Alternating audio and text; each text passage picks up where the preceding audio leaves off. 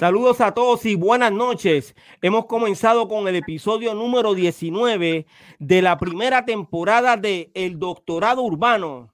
¿Y tú? ¿Has sentido el discrimen de la industria musical? Quédate con nosotros porque hoy venimos con ese tema, ¿ok? Don Fígaro llega rompiendo con la historia de otro de los vinilos de su colección, ¿ok? Y Cool GD nos pone al tanto de lo que está pasando en el movimiento. Además, estamos esperando en nuestra plataforma al rapero Cavalucci, ¿ok? y como todos los lunes, tengo el honor de presentar a mis colegas de la vieja escuela de Puerto Rico, los protagonistas de la historia que cuentan los historiadores. Wow, saludos muchachos. What's good, what's good, what's good. Saludos, ¿Qué está pasando? Gracias, gracias eh, por estar aquí, mi gente. Eh, de verdad que eh, todos los lunes, miren quién está ahí, brother. Wow, miren quién está ahí. Eh, podemos eh, ver quién es ese invitado.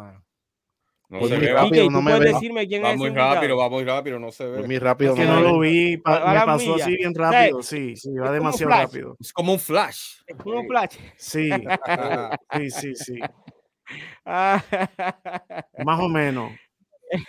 es como un flash de una cámara 110. wow. Oye, si la gente supiera. Miren cómo tengo las manos, miren cómo tengo las manos. Amárratela. Gracias, Eric. Gracias, Eric. Gracias, Eric. Muy Esta bien, gente es otra cosa. Todos podemos, todos ponemos hoy menos tú. Hey, ¿Tú sabes cómo se ah, dice, bueno, este, cómo se dice veloz, cómo se dice veloz en chino? Eh, ¡Chum! ahí está, ahí está, Flash. Ahí está. Oye, ese es el doctorado urbano, ¿ok? Eh, Don Fígaro, ¿cómo estás, brother? Estamos aquí. sí, estamos aquí. Sonámbulos, estamos aquí. Estamos, estamos, vivos, estamos vivos. Y me alegra, me alegra y te ves bien. Sé que eh, este fin de semana estuviste en el estudio eh, eh, tratando de terminar tu, nuevo, tu nueva producción con el grupo Disquad. ¿Es correcto? Sí, este, estaba Quiz por acá, vino de allá de Nueva York, um, estuvo por acá, se quedó conmigo aquí, tuvimos el weekend, ya tú sabes, rompiendo aquí en el estudio, creando, porque tú sabes, como va tanto tiempo que no nos hemos sentado ahí en un estudio juntos, so, tuvimos que poner varias pistas y, you know, freestylear y soltarnos un poco para entonces, tú sabes, coger, vamos a grabar esta, logramos grabar como siete, ocho temas, ya tú sabes, no están terminados ni nada todavía, pero por lo menos la parte de él, aproveché y las grabé, las mías yo las puedo hacer después.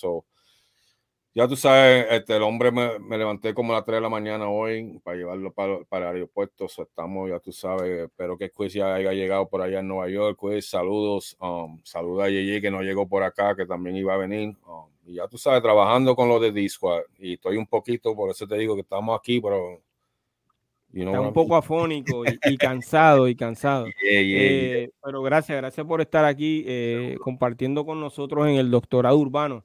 BK Rap. Saludos, saludos. Y bueno, pues eh, te felicito, men. Hace falta algo de Discord ya hace tiempo.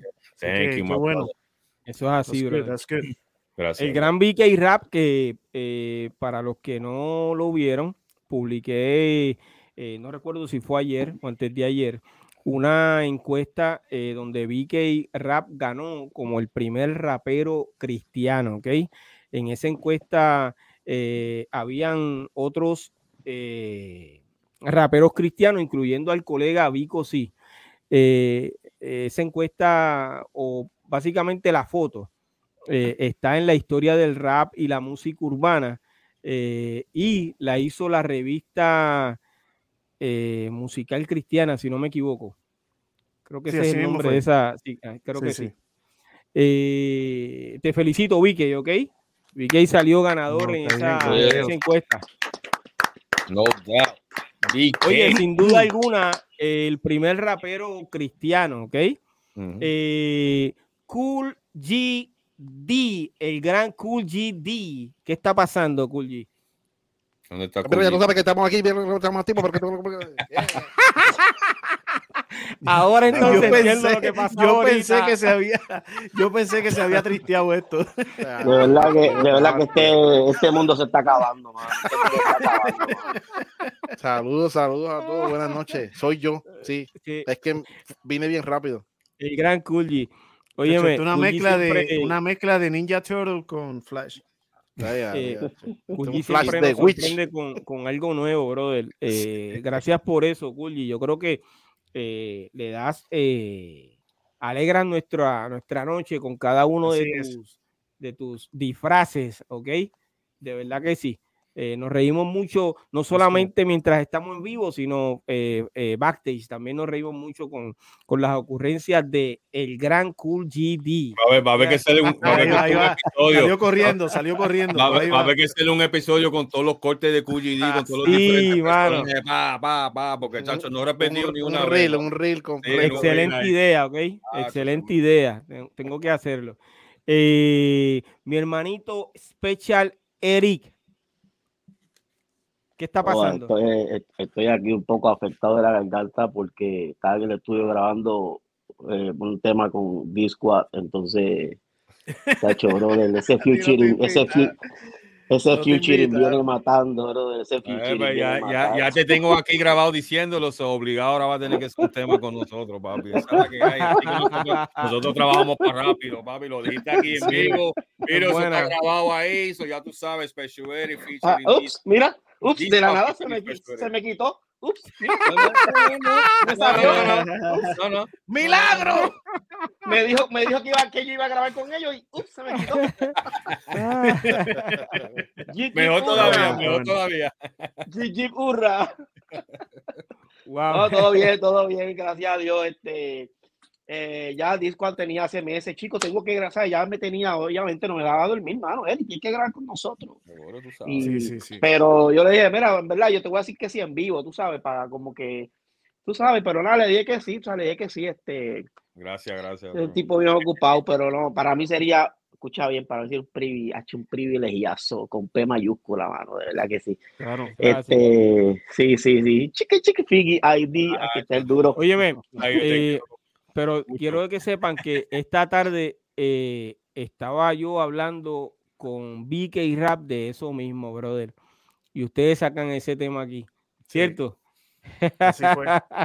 Estamos hablando exactamente de eso mismo, de que estamos en Texas y que, sería un honor. Y la verdad, lo que pasa, ¿sabe qué pasa? Que, que este grupo, para las personas que están viendo ahora, quizás hasta por primera vez y que no han escuchado, por ejemplo, leyendas eh, o qué sé yo, cualquier este, eh, participación que hayamos tenido en algún lugar o, como sea, o aquí mismo en el programa, este, nosotros sentimos una admiración por cada una de las personas que está aquí y de los invitados que hemos tenido también. O sea, no es que hemos traído gente por el hecho de que vamos a traerlo para darle contra el piso en, en, el sentido de humillarlo. No, no, no.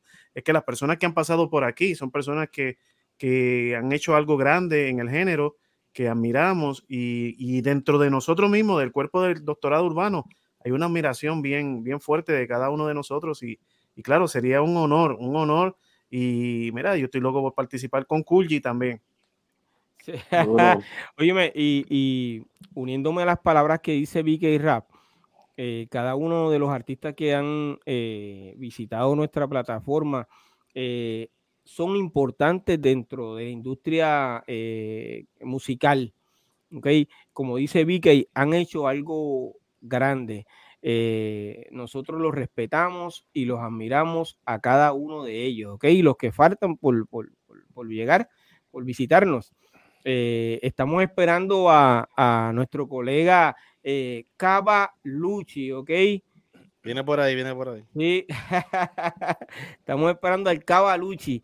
Eh, pero eh, vamos a continuar con el tema de hoy, que es el discrimen en la industria musical. Eh, existen varios tipos de discrimen, en la sociedad. yo voy a mencionar algunos, ¿está bien? Y entonces comenzamos con con la discusión del tema.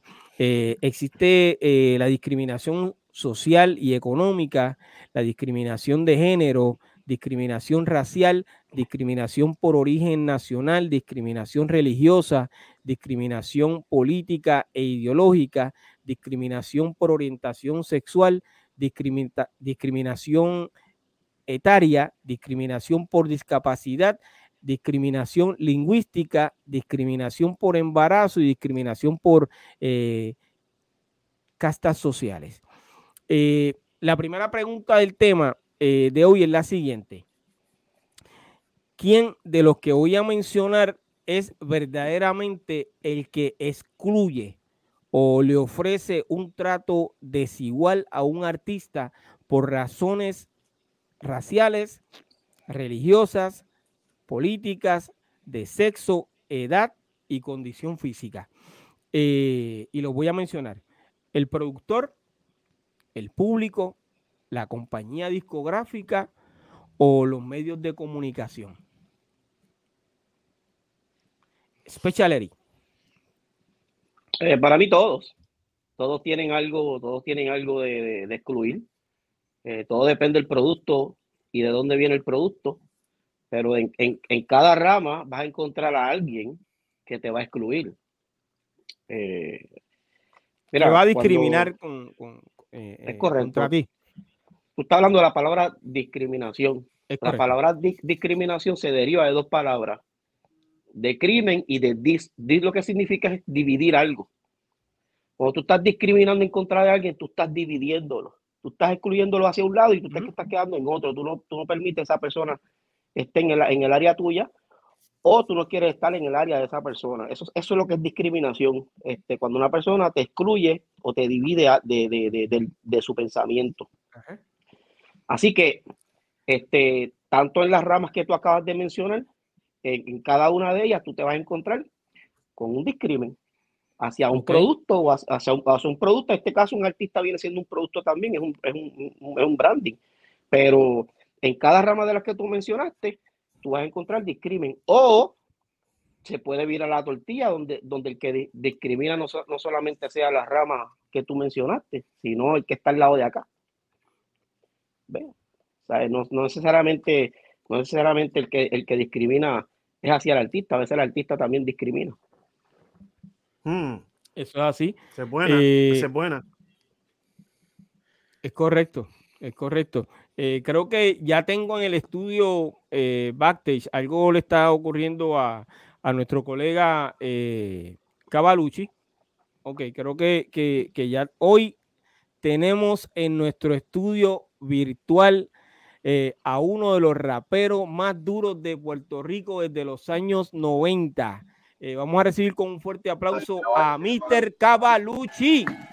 Bien, Saludos, saludos. Bendiciones, no, no, sé, a ver si los logro ver ustedes.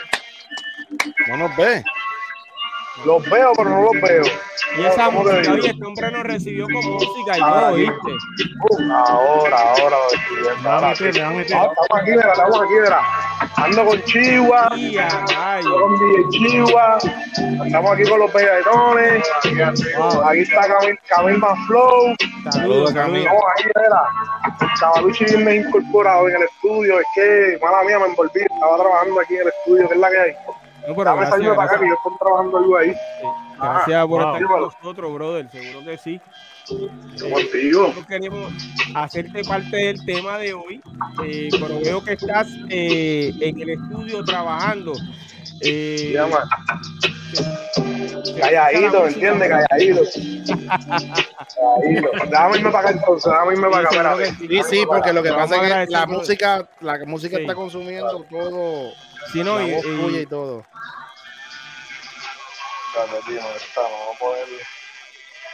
Tranquilo, esperamos por ti. Aquí está mejor, espérate. Dame un break. a cerrar la puerta del estudio. Seguro que sí.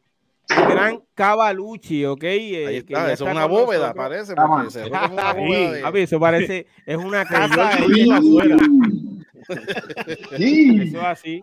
Oye, nuevamente, eh, saludos, Cavalucci, brother. Eh, Tengo eh, un abrazo a mi hermano, pero llegué mi respeto, Capitán América. eh, tengo a BK Rap, tengo a Don Fígaro aquí también, Special Eric y el gran Cool GD. Yeah, más Special Eric, mi hermano, Cool GD, mi brother, ustedes saben, Discord en la casa, saluda al hombre de allá, al, hombre de Baraja también, que siempre está pendiente a todo lo que hacemos. Ah. yo sé que a lo mejor no está en la casa aquí, pero a lo mejor está pendiente por ahí en los comentarios cuando tú lo quieres. Sí, siempre está por ahí, siempre se da su caretazo. Sí, eso es así. Contra, Cava, mira, te, te, vieron y ya rápidamente alguien comentó y puso Master D que en paz descanse. Y yo sé que ese es de tu combo. Sí, ese fue el segundo en sí que, cantamos juntos. Allá para los 80. Qué bueno, qué bueno, qué bueno. Wow, óyeme, este. Eh, Vaya cuando Piro Yem era el duro. Cuando Piro Yem estaba rompiendo el duro. Gracias. El aborto era, ¿verdad? El aborto. Sí, seguro que sí. Gracias, brother. Óyeme, nosotros queremos hacerte parte del tema que tenemos hoy. Y eh, básicamente eso es uno de, los propósitos cuando eh, traemos los invitados que tienen que ver con la industria musical. Eh, y sabiendo que tú tienes tanto conocimiento dentro de, porque llevas tantos años, desde los años 90 con nos, dentro del género, queremos que tú entonces nos des tu opinión también. Ya, del tema ya acaba de dar su opinión Special Eric. voy a seguir con Cavalucci. Cavalucci, yo te voy a repetir la pregunta y entonces tú me contestas, ¿está bien? Eh, y es la siguiente. Eh, ¿Quién de los que eh, te voy a mencionar es verdaderamente el que excluye o le ofrece un trato desigual a un artista por razones raciales, religiosas, políticas, de sexo, edad y condición física? El productor, el público, la compañía discográfica o los medios de comunicación? Pues mira, realmente como eh, se está escuchando, aunque aunque quizás ustedes no escuchan la música, todavía para acá se escucha. No, no estás escuchando también. Estamos escuchando. O sea, se escucha también para allá. Pues eh, realmente pues, no escuché bien lo que me dijiste, pero sí se escucha un poco y no entendí bien la pregunta. Ok. Eh, básicamente el tema de hoy es el discrimen en la industria musical. Ese es el tema, el discrimen en la industria musical. Pero muchachos, si ustedes me lo permiten, yo entonces voy a brincar. Eh, eh, como Black Baller, tú quieres decir como Black Baller. Como Black Baller, like, como cuando alguien quiere que un artista pues no se pegue, algo así, tú dices, porque escuché algo de Exacto, ese es el discrimen, es correcto. Exacto, exacto. Sí. Que quién lo ofrece, es que depende, porque también depende cómo, eh, cómo el artista llega al negocio depende mucho como el artista, porque el artista puede conocer un productor, el artista puede conocer un DJ, el artista, como, como ¿me entiendes? El artista puede conocer un manejador, un inversionista, un disquero. Son muchas cosas. Él solo puede llegar a, a cierto punto y, y entonces pues todo depende. Si, si, si puedo contestar un poco ahí lo que, Sí, no, no, eh, entendimos y, y, entendemos lo que está lo que está pasando. Mientras nosotros hemos sacado a Baluchi de su trabajo eh, para que esté con nosotros, tenemos que entender esa parte. Eh, básicamente, él está, está produciendo. Yo sé que vamos a entrar con la entrevista, si ustedes me lo permiten, muchachos. Claro, adelante. De, de, y entonces volvemos, volvemos con el tema. Cavalucci, yo sé que eres empresario, Cavalucci Business es eh, tu sello discográfico, si no me equivoco, ¿verdad? Eh, en sí, es la empresa, es, como una empresa, es, mi empresa.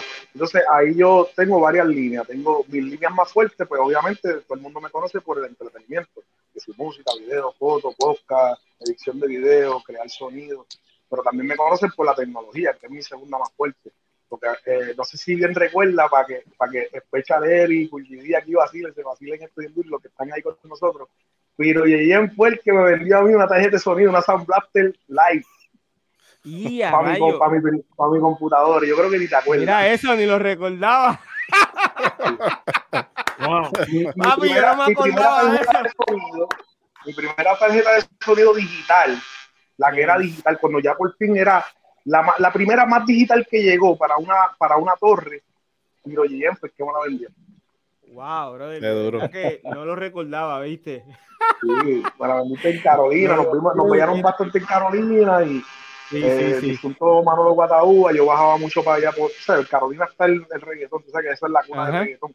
hay muchos estudios y en esos estudios nos veíamos en este o en aquel y hablábamos de música y de arreglo y me vendiste la tarjeta y, y, por ahí me metí en la tecnología desde esos tiempos. Bueno, la canción decía que si tecnología, cabalogía, la ciencia de todos los días, la gente pensaba que es que uno está salió como Clinton y empezó como si fuera nada más.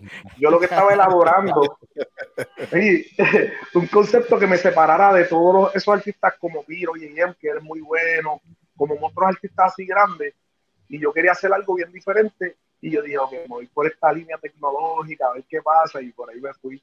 Y no sé, eh, acabas de mencionar, acabas de mencionar una de, de, de, mis canciones favoritas eh, tuyas, ¿ok? Que es la de Saber cómo como Clinton, de verdad, tremendo palo. Yo lo que recuerdo, eh, y ya básicamente él lo, dijo, siempre nos encontramos en los estudios, yo siempre veía a este muchacho flaquito con un bulto en la parte de atrás, y una libreta, siempre pensando lo que iba a hacer, porque no era eh, de estos raperos que llegaban a los sitios y formaban un alboroto, este tipo llegaba a trabajar, a hablar con la gente seriamente, ¿ok? O sea, que no era que estaba en un vacilón continuo, hablar con la gente seriamente de lo que quería hacer y demás.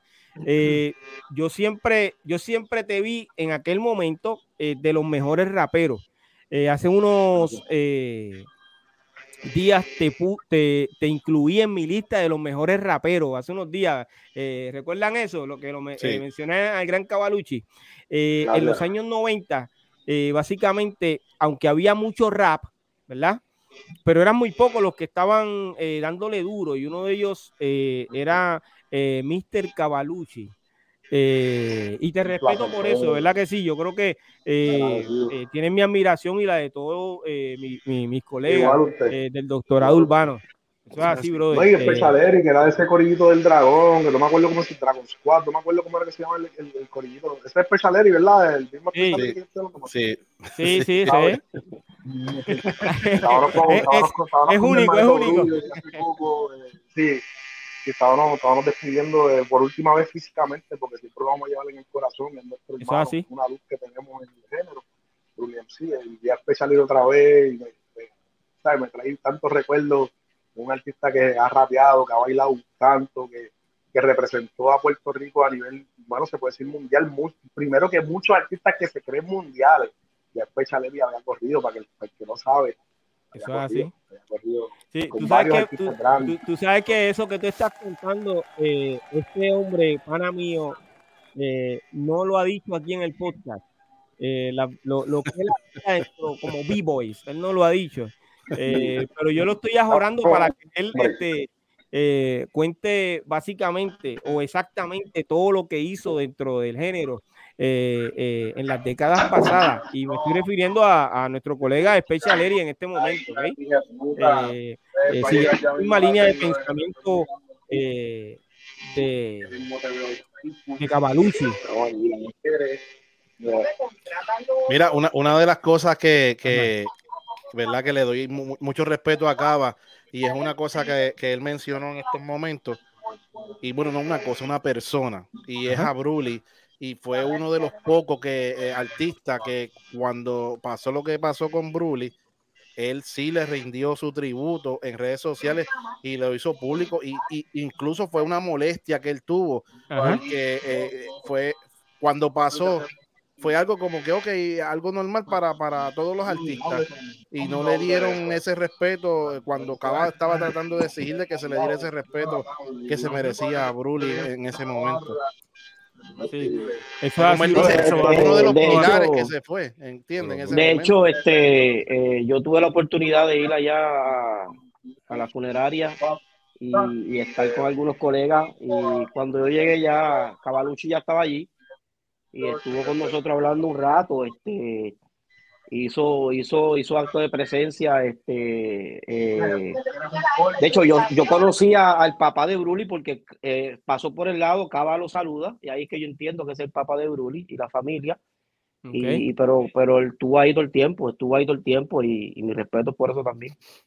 Eh, nuestro hermanito Bruli MC, que en paz descanse. Cava, me estás escuchando, ¿verdad?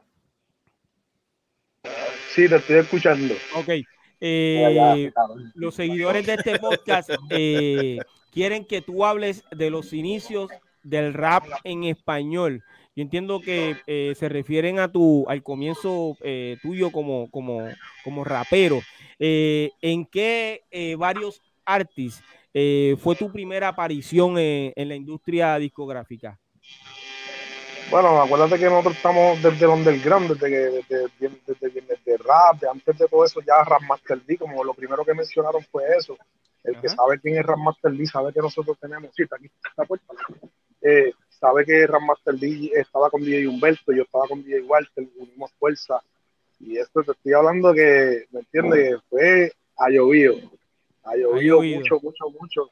Sí, desde los tiempos de, de los tiempos de Covadonga. No había salido los tiempos de Covadonga, de Soicaba, esos tiempos de Soicaba, repito, Cava, ya tú sabes, el corillo Cubadaba, de, de, de, de, de Black Sound Family, y Black Sound Family, que es bien importante para nosotros aquí en Trujillo Alto, que siempre se recuerden que Black Sound Family fue ese primer grupo en como que dicen facturar en Trujillo Alto, en mi pueblo, y, y, representábamos eh, los residenciales, y realmente era una oportunidad bien grande que, que tener la oportunidad a pesar de que no facturábamos mucho, pero que cuando los artistas, cuando por fin tú como artista llegas a, que ya los promotores te ven como un negocio, pues uno se alegra mucho.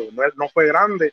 Y imagínate que todavía después de eso fue que Ramaster se va para Estados Unidos, entonces entra, entra Waldi y Waldi eh, se junta conmigo y entonces después de Waldi entra Chesina, me traen a Chesina, mira, este, Gaba, queremos que metas a Chesina en Black Family lo pusimos ahí, tuvo un tiempo, fue bien gufiado, después entró Luis y por ahí seguimos. La San Familia es una familia bien grande, Franco el Gorila, toda esa gente de Luis. Sí, óyeme, eh, mencionaste a Luiso, eh, saludos a Luiso. Oye, eh, hace, hace años, brother, que no sé de Luiso, hermano. sí, está muy bien. Hablé con él hace, hace, la última vez que hablé con él fue hace como tres meses, hace como 90 días. Está muy bien de salud, que es lo que importa a todos ustedes. Pues les deseo muchas bendiciones a ustedes y a todo el que vea esto. Está por acá por mi área, ¿verdad? Él, está por acá por mi área. Correcto, lo importante nada más es el dinero, el dinero va bien, los materiales bien, los estudios se rompen, los carros los chocamos, las prendas las botamos, tú sabes, eso se ve, pero la salud es bien importante. eso, básicamente, básicamente así fue cuando, cuando pegamos a grabarle en esos mistakes, ya que tú preguntas eso de los primeros mistakes, fue con Chiclin, fue más underground, fue el Chiclin, que si DJ Flavor, todos esos, esos casecitos así, Estefano, eh, los míos mismos que yo hacía, porque yo grababa, yo grabé a, par de los muchachos, a Che, como te dije, Franco, todos los muchachos, a Luiso, a Rico Family, Black Sound Family, Wally, Michael, ese corillo, um, Daddy J, Tito MC, fueron mucha gente que grabaron conmigo. Eh, eh, Blacky D, que después se convirtió en, no, usted, Double R, que se convirtió en, en Blacky D, lo convirtieron en Prime Record, en un reggaetonero, lo grabé también, hasta que llegue el momento que yo seguí grabando por con un montón de DJ, DJ Guys, DJ Flavor, yo seguir grabando DJ Day, DJ An, hasta que grabé con DJ Victor, que es, que es Hugo Rebel de Grupo Nice. Cuando grabo ese tema de si tú sabes de música, yo sabía que algo especial iba a pasar porque, mano, él y yo cliqueamos desde que él me saludó. Wow. Hugo Rebel, eso fue desde que saludamos. Él está hablando con un pana mío que yo creo que ustedes lo conocen, que es pana de, de Tito Ham, Tito Ham, DJ Tito Ham. Sí.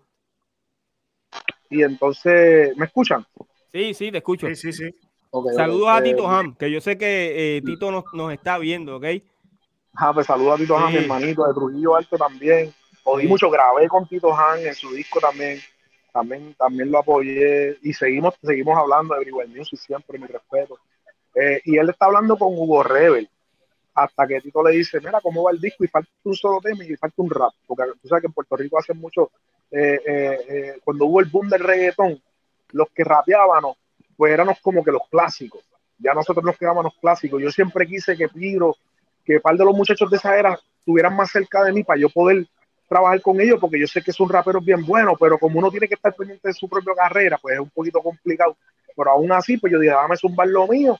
Y zumbé con Hugo Rebel, mano, y de una, brother. Eso fue de una. Yo tiré y él me decía, ya, pero yo no había escuchado algo así, mano, sin, sin, sin fronteo me dijo, brother, tú eres, o tú eres de Brooklyn o algo, porque, hermano, parece un flow de Notorious B.I.G.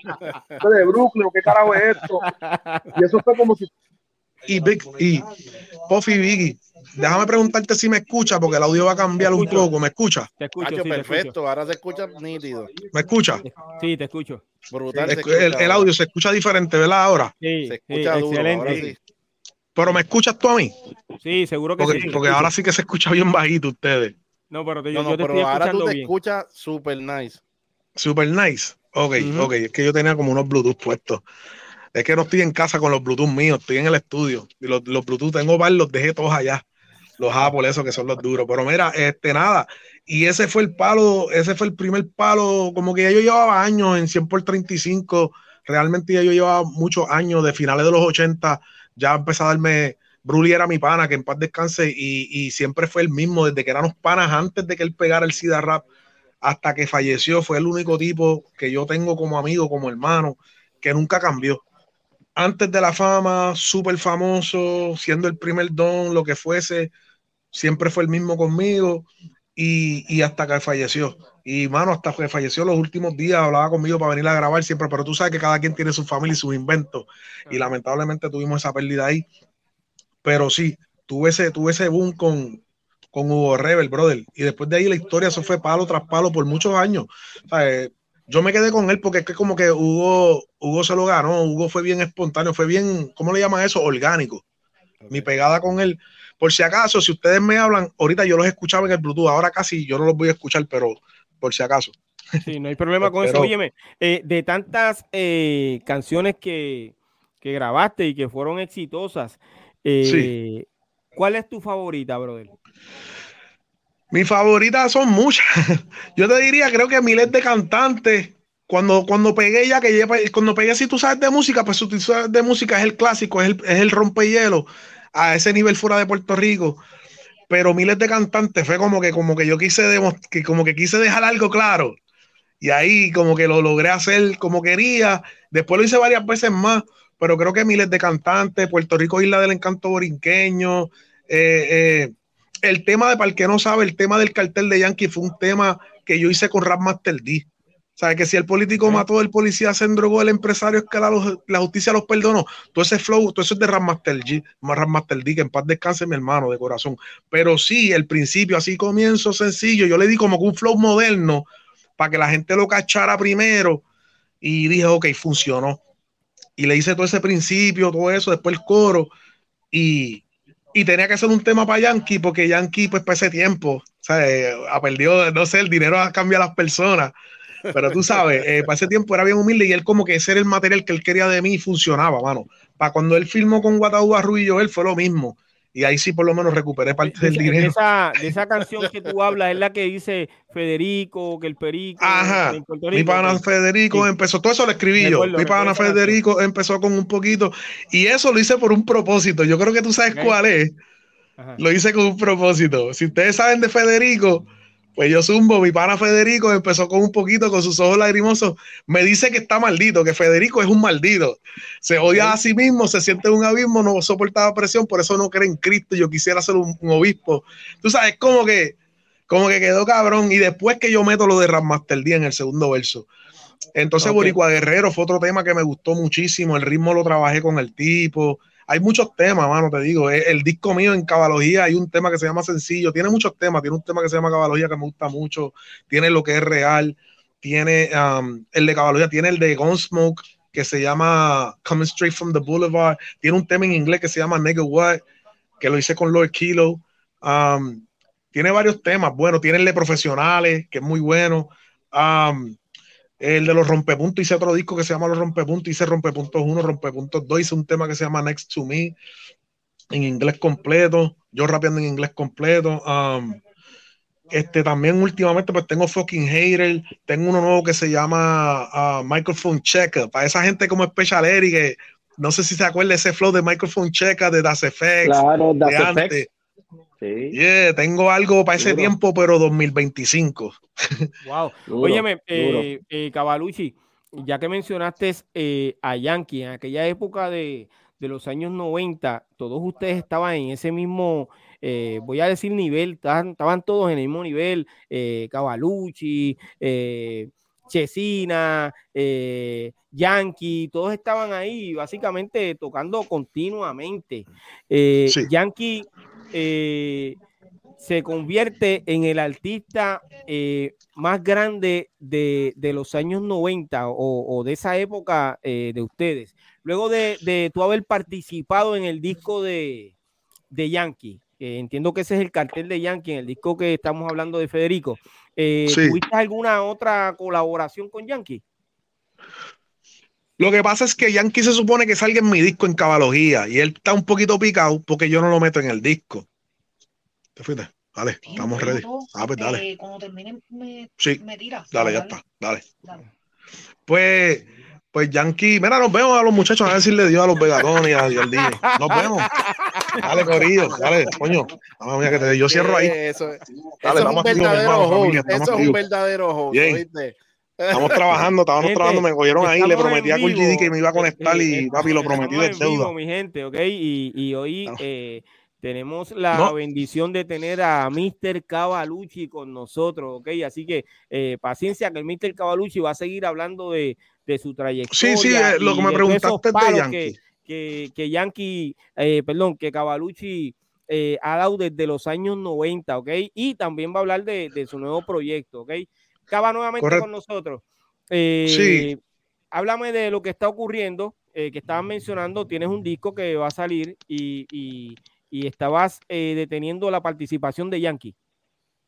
Sí, no, no, la detuve, no es que la detuve, es que yo hablé con Yankee y le digo, le digo, Yankee, este, no te sientas mal, hermano, por no salir en cabalogía. Él está, él quiere matar gente porque no, no lo voy a sacar en el disco él quiere matar gente, porque acuérdate que es la pauta más grande en ese momento, son de las pautas más grandes. So, Yankee siempre ha querido ser, tú sabes que Yankee le gusta, y yo no se la estoy negando. Lo que pasa es que él no entiende porque él es más joven, él no entiende la vuelta. Y para el que, para el que sabe de esta música, sabe que Yankee vino a ser un artista grande en el 2002 cuando tiró latigazo. Para el tiempo aquel, Yankee simplemente andaba con nosotros. ¿Me entiendes? Si tú ves en el cartel de Yankee, cuando, cuando yo salgo en el disco, Yankee no tiene todavía ni siquiera el calibre para hacer un dúo conmigo. Por eso es que yo canto en la canción solo, no es que, o sea, que hay mucha gente equivocada. Para aquel tiempo, el único, los artistas, los Bad Bunny, Bad Bunny Osuna, eran los Yuchesina. Después era el género. Yuchesina no, éramos el género. Después de ahí para abajo todo el mundo. Pero nosotros éramos, un rato era Che que lo comandaba, un rato era yo, un rato lo mandaba yo, otro rato Che. Así fue, así fue. Eso de los 90, ahí no había nadie nunca Nunca, y menos un reggaetonero. Y, mucho menos un reggaetonero estaba por encima de nosotros. Pero nosotros vimos a, a, a Yankee pegar. Sí, este no estaba. pero acuérdate que las canciones eran Yamilé mi amor, me quieren volver en un funeral, que eran canciones traducidas, no era música. Era, era, era, era plagio. So, tú sabes, ¿Me entiendes? Eso no es por tirarle la mala, porque yo estaba loco que Yankee diera ese paso a la música como se supone. Por eso lo teníamos en el algo original, es lo que tú quieres decir. Correcto, nosotros queríamos que él ah, diera el paso y él siempre me decía. Que, que esa canción que, eh, que sacó Yamilet es una copia. Sí, todo, eso, todo, camuflaje, todas las canciones de Yankee son traducidas, todas todas las canciones, todo era comprar el disco de Viniman y ponerlo en español. Pero no lo digo para mal ni, ni, nada, lo estoy diciendo porque una realidad, porque se puede decir, ya lo digo, porque, porque ya uno está orgulloso de lo que él logró cuando él tira latigazo, que tira machete, que tira paridegante, que es en el 2002. Yankee viene a ser un artista en el 2002. Yankee no es artista en los 90, él era como esos artistas así que era, eso era un copiete. Esa gente no estaban y ellos no cobraban igual que nosotros ni nada nada, ni en la calle estaban como nosotros, nada de eso, nada, nada, pero nada de nada. Sí, eran buenos y la gente le gustaba porque el reggaetón es como el merengue, pero tú sabes, Piroyen, tú eres rapero, tú sabes que nosotros somos, ¿entiendes? Los raperos somos en la salsa. ¿Entiendes? Esto es la voz, Ismael Rivera, Frankie Ruiz, la, salsa vieja, la salsa, la salsa vieja, la gordura de la música. Bueno, Specialeri, Specialeri es de, de, de bienes de rap, él sabe que nosotros éramos raperos. Y yo te digo la verdad, yo no empecé el más peor. Yo me acuerdo en Viernes de Rap cuando Specialeri rapeaba. Yo mismo decía, ok, yo los estudiaba todos. Ok, este, Alex BC, el otro, New Jay. Tengo que a este, este, este, este, es mi contrincante, aquel, el otro, aquel hace esto, papi pendiente. Entonces, yo no sé si para Specialeri, pero por lo menos para mí en, en Viernes de Rap, el artista urbano que más sonaba, que yo veía que el público más activaba, era Wisoji. Para mí, para mí, no sé. Para mí era Wisoji. So yo decía, ok, este tiene un flowcito y tú sabes que Wisoyi, química, no física, magnífica, lírica mística. Y yo, yo era el Cava te dice, Cava te dice que cómo la tiro. Soy yo decía, ok, ya yo sé cómo voy a, a, bregar con este, ya sé cómo voy a bregar con aquel. So, yo venía planeándolo maquiavélicamente, especialmente como, como Yankee mismo. Y, ¿verdad? Un saludo a Birrasti Gringo. Pero Gringo tenía una canción que decía, ¿cómo era? Me quedo, me quedo, me quedo, era. Ah, que tengo la fuerza que tengo en la mañana, que tengo la fuerza que tengo en la mañana, tú sabes. Entonces Yankee decía, me quedo, me quedo, me quedo, me quedo. Y yo decía, diablo, esta gente son bien simples, brother. Esta gente no se sienta a escribir por cara. Esta gente me ponen una pista de bow, un reggaetón y repiten la misma palabra. Entonces yo vine a propósito, saqué. Ah, pa, y le saqué toda mi gente que sabe que papi le, le, hizo un tema de eso nada más, pero el tema es no disimule, tú lo sabes que tú te copiaste, todo lo que tú cantaste, papi, les mandé. Ok, ok, déjame, déjame, porque yo quiero entender esto. Tú vienes, en esa canción tú le estabas tirando a Yankee. No, no, no, no, no, no, no, no, no, no lo, no quiero que lo veas así, lo quiero que lo veas como una competencia lirical. Yo okay. quería que Puerto Rico tuviese la oportunidad de realmente escuchar lo que se supone que haga un rapero y no, no compre esa porquería. Come on, man. Come on, man. Tú no te vas a subir una tarima para decir, me quedo, me quedo, me quedo, me quedo, me quedo, me quedo, me quedo, me quedo, me quedo, me quedo, me quedo, me quedo, me quedo, me quedo, me quedo atrás, me quedo atrás, me quedo, me quedo, me quedo, me quedo. ¿Qué pasa, chico? Dale, dale música a la gente. ¿Tú me entiendes? Por eso es que te estoy diciendo que para el tiempo de nosotros, no, papi, no estaba, no, no. Nosotros algo, perdóname, yo quiero decir algo fuera de lo que está diciendo Cava, porque lo acabo de recordar. Ese disco que salió, que es un live de Baby Rasta y Gringo, eh, de Dinois, ¿ok? Eh, eh, yo fui quien hice la edición de esa de, ese disco. De verdad. sí. Yo fui quien hice la edición de ese disco. Lo que pasa es que DJ Negro, tengo que decirlo negro, perdóname, no me puso en los créditos, pero eso se hizo en mi estudio. Okay. Negro es bueno, pero no sirve, pero es bueno. No, no, es mi hermano, no, fuera de fuera de sin, No, él es brother, él es familia, él, sabe, sub y baja, siempre. Pero que lo recordé ahora por lo que él está diciendo de, de, de, como decía eh, Gringo. Y sí. Decía, tengo la fuerza que tengo en la mañana, que tengo la fuerza que tengo en la mañana, que tengo la fuerza, yo, maña, tengo la fuerza. Y decía lo mismo otra vez. Y ellos actuaban, papi, están duros. Ellos decían, estamos duros con cojones. Y yo decía, ¿qué? Yo decía, pero ¿cómo? Yo iba para el estudio y decía, chico, no, esto no puede ser, esto no puede Bueno, Luiso, Luiso. Te hago una pregunta. Luiso, eh, Luiso se los comía vivo a todos. Y che. Sí, mano, Luiso me grabó un tema muy bueno eh, en aquel Macho, Luiso es la bestia. Sí, Luiso le metía duro. Óyeme, pero una pregunta. Eh, nosotros nos encontramos varias veces en el estudio de DJ Nelson y, y, y estos muchachos, el corillo de, de Dinoy, siempre estuvo en, en el estudio de, de DJ Nelson, que eso tú lo sabes. Eh, tú hiciste clic con ellos, o sea, ustedes tenían una buena comunicación. Te voy, a ser, te voy a ser sincero. Yo no tenía problema con ellos porque ellos eran, como acuérdate que DJ Nero, como haciendo el DJ de Vico, pues esos son para mí, porque yo conozco a Vico de finales de los 80, ¿me entiendes? De Prime.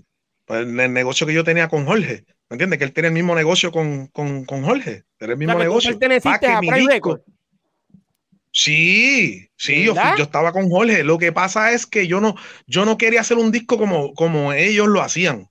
Yo quería un disco de rap. Yo fui el orgulloso que dije, no, papi, a mí tú no me vas a venir con esa feca que sea cantar merengue, ¿sabes? Reggaetón. Reggaetón no existía. pero esas mierdas, esas mezclas, no, papi. Sí, pues entonces, yo soy rapero. decir que de ahí es que nace, eh, y le voy a llamar controversia, eh, que hay en las, eh, en las redes y, en YouTube, en los otros eh, podcasts de los historiadores, donde tú expresas que tú fuiste el primer rapero en grabar un disco completo de rap. Sí, como solista lo que viene pasando es que en el 2017 para el huracán María, la pausa del huracán fue tan grande que hubo tiempo, pues yo me puse a chequear y de coño, mano, estoy aburrido un día más, papi, había luz, no había luz. María, porque María pasó en el 2017, eh, creo que fue. Eso fue el otro día, sí. Pues exacto, pues el, huracán dejó el país sin luz como por un año, eso fue un disparate brutal. Y uno de esos días aburridos en lo que, en lo que se reparaban las cosas, abro la lástima y me pongo a chequear, coño, yo tengo que estar como en el top 10 de los discos de rap de Puerto Rico porque yo sé que mi disco es rap y estoy buscando por localizarme por lo menos número 7. Pues pongo a llamar a todo el mundo, llamo a Wiso, llamo a Rubén, a Rubén DJ, llamo a todos los supuestos pioneros. Mira, cabrón, tu catálogo, y estoy aquí y tengo tantos discos tuyos, no veo un disco de rap. Fulano, llamo a Bruli y Bruli me dice, diablo, sí es verdad. Cabrón, tu disco es el primer disco de rap si venimos a ver. Entonces yo dije, coño, pero es que yo no estoy diciendo que soy el primero, pero por lo menos que esté en el top 5 me conforme. Y Bruce me dice, no, sigue chequeando, sigue chequeando. y yo sigo chequeando y llamando a todo el mundo. Hubieron raperos que no me querían contestar el teléfono ni nada. Gente, no, y salieron, se formó, y, por ahí está el revuelo. Y yo digo, coño, ya van cinco años que ya yo tiré eso. Y nadie ha dicho, mira el primer disco de rap aquí. Digo, yo no sé, ¿me entiendes? No he visto un disco de rap, rap completo solista, no sé. Ustedes, ustedes escucharon o han escuchado un disco de rap completo eh, de, Puerto Rico. De, Puerto Rico, de los años 90. Tú dices un Eric, Tú estás hablando de un álbum. sí, un álbum, un álbum. Sí, un álbum, un álbum, un EP, no un sencillo. un álbum completo, de rap completo. de rap. Sí, completo de rap. Eh, dímelo, Fígaro, ¿has escuchado eh, en español alguno? Completo. Así de que sea rap, porque you know, es como estaba diciendo Cavalucci, a veces gente metía un merengue rap aquí. Sí, que metieron eh, otro tipo de música. Así que sea hip hop rap nada más, no, no recuerdo, en verdad. No, no, lo recuerdas. Eh, Para, para, ¿Para qué año fue el, el de, el de Eddie D. Ghetto Cruz? ¿El de quién? ¿El de Eddie? No, eso fue, sí, ese fue 90. No, el de Eddie fue bastante temprano. Y él lo sacó primero que yo, pero no es de rap nada más. Él tiene como dos sí, reggaetones. Acuérdate que ah, Regrésame, tu, regrésame tu amor. Regrésame tu amor es como un reggae root. Exacto. Y regrésame tu amor. Quiero Esa es una. Y, aún así, eh, y vi que escuchaste. No, y tiene que ver muchas cosas también, no solamente que sea rap, tiene que ser que los ritmos sean originales, que las canciones sean originales, que sea alguien que realmente es de la calle, que sea lo que, es del caserío, que no sea, ah, no, porque mami me regaló, ¿entiendes? Es nada de eso, no tutti frutti. Y you know Like, ¿sabes? Que tenga el saboco de verdad. que te, pregunto, te pregunto, eh, según lo que tú estás diciendo ahora mismo, el disco de Rubén DJ no entraría ahí en, este debate. No, si Rubén tiene uno, él me dijo, él, ahora que tú lo mencionas, él fue el que se molestó conmigo. no, yo soy el que tengo el primer disco de rap, que si bien la que si. Yo le digo, pero, pero espérate, y me colgó, claro. Y yo, entre, volví lo llamé. Entonces yo dije, deja que se tranquilice porque ya yo sé, él se molestó. Entonces, pues yo dije, pues está bien, pues nos, volvimos a encontrar por ahí, nos vemos a cada rato y es mi brother, viene aquí a, a las tiendas mías y hablamos y no le he sacado el tema otra vez porque se lo volví a, la vez que se lo pregunté, él no me lo contesta. Yo le digo, pero Rubén, está bien, ¿dónde está el disco que tú dices tuyo que es de rap completo nada más? Porque yo, que yo, creo, es que yo, creo que es que los discos de él mezclaba house music. Sí, él tiene house y tiene canciones como Necesito amor. Bueno, si, si, vamos, si, va, si lo que dice Eric ahora mismo, pues entonces el de la escuela, que es el que siempre han tratado de decir, no, este es el primer disco de rap, pues entra quizá, eh, Here We Go, Here We Go de, de, ese, de ese tema, pues ya eso es como house. Es lo que dice. Es un house. Ahora voy es como, como digo, lo que, traigo yo con codito, lo que traigo yo, eso es house. Lo que sucede es que si, si tú eres un, un, sin quitarle a ellos, tú sabes, son súper estrellas. se entiende. Si, tú eres un, si tú eres, si tú eres un, no un fan, si tú eres hip hoppers de la cultura per se, tú pones un disco de EPMD, tú le das play desde principio a fin es hip hop pones un disco de Das Effect, desde principio a fin es hip hop, pones un disco de Big Daddy Kane, principio a fin, Eric B. and Rakim, principio a fin, todo es principio a fin. Yo, eso es lo que, lo que quiere decir Cavalucci. Sí, no, sí, no, ahora, no ahora, voy entendi, ahora voy entendido porque no, pero, pero recuérdate, recuérdate. Pero no es lo mismo estar ahora en esta conversación. Y recuérdate que antes, por lo menos antes en el old school, because Run DMC, este Houdini, todos estos grupos de la vieja escuela siempre trataban de ser un reggae roots o algo así, porque era parte de ser artista era tratar de hacer otra clase de música también. Exacto. Sí, pero antes de Ronnie MC, esa gente estaba Melimel, estaban un montón de gente que hacían discos de hip hop nada más. Eh, Porque yo no le voy a quitar a Ronnie en sí, coño, hay que ser, hay que ser ignorante contra si tú tienes la oportunidad que tienen ellos, o sea, de cantar um, temas como Adidas, temas como Rock This Way, Rock Talk This Way. lo que sucede no se puede quitar que son un palo, es un compromiso muy grande. Lo que sucede es que cuando ya tú estás dentro del negocio, olvídate de, ser, de, ser, de ser hip hopper. Cuando tú estás dentro del negocio, ya comienzan las alianzas de, de, de, de, las funciones, las cuales tú no te vas a negar porque tú no vas a dejar de ser rapero por eso. Sí, pues eso fue lo que me pasó a mí para el tiempo de, de, Prime. Eso fue lo que me pasó. Ellos me dijeron, no, pues mira, tú tienes, nosotros te dejamos hacer como mucho tres temas tuyos de rap. Estamos exagerando. Y decía, diablo, loco, tres temas. ¿Y qué me toca hacer? Papi, tres temas de rap, me tienes que hacer una salsa, un meren rap, una salsita con rap, un bolerito, un reggae roots. Y decía, diablo, yo podía hacer todo. Y cogí la salsa como challenge. Y dije, diablo, voy a tener que hacer temas de salsa. Me puse a hacer fucking temas de salsa. Me puse, y yo dije, es que no. Yo dije, yo lo puedo hacer, pero es que no soy yo. Yo dije, no soy yo. You know what I mean? Like, voy a engañar a mi público porque si yo les dije que soy rapero, mi primer disco tiene que ser de rap. Yo le digo a, Jorge, le digo, Jorge, vamos a hacer el disco de rap primero. El segundo disco lo hacemos como te dé la gana. Pero el primer disco de Cavalucci tiene que ser rap. Ah, ¿tú quieres hacer el primer disco de rap? Está bien. Varón, ¿cuánto vale tu labor? Tanto. El BG, ¿cuánto vale tu labor? Tanto. ¿Cuánto vale la promoción? Tanto. Y seguían subiendo los miles, miles. Yo no tenía ni, ni 10 pesos para comer y este hombre me da un recibo como con 20 mil pesos en deuda. Entonces, el socio mío del caserío me dice, dale, cabrón, esa gente está en ese viaje, aquí está, eh, pasa el lunes para que consiga esos chavos. Yo no quiero hacer ese tipo de negocio porque tú sabes que no estamos en eso. ¿Me entiendes? Yo no quiero estar tampoco debiéndole a alguien en la calle así. Pero yo dije, pues dale para adelante. Y, pasó algo en la calle que no puedo decir ahora, ya tú sabes lo que pasó, y no se dio lo, de, lo de la vuelta con Jorge, porque Jorge me dio cava, pero déjate llevar, mira cómo le va fulano.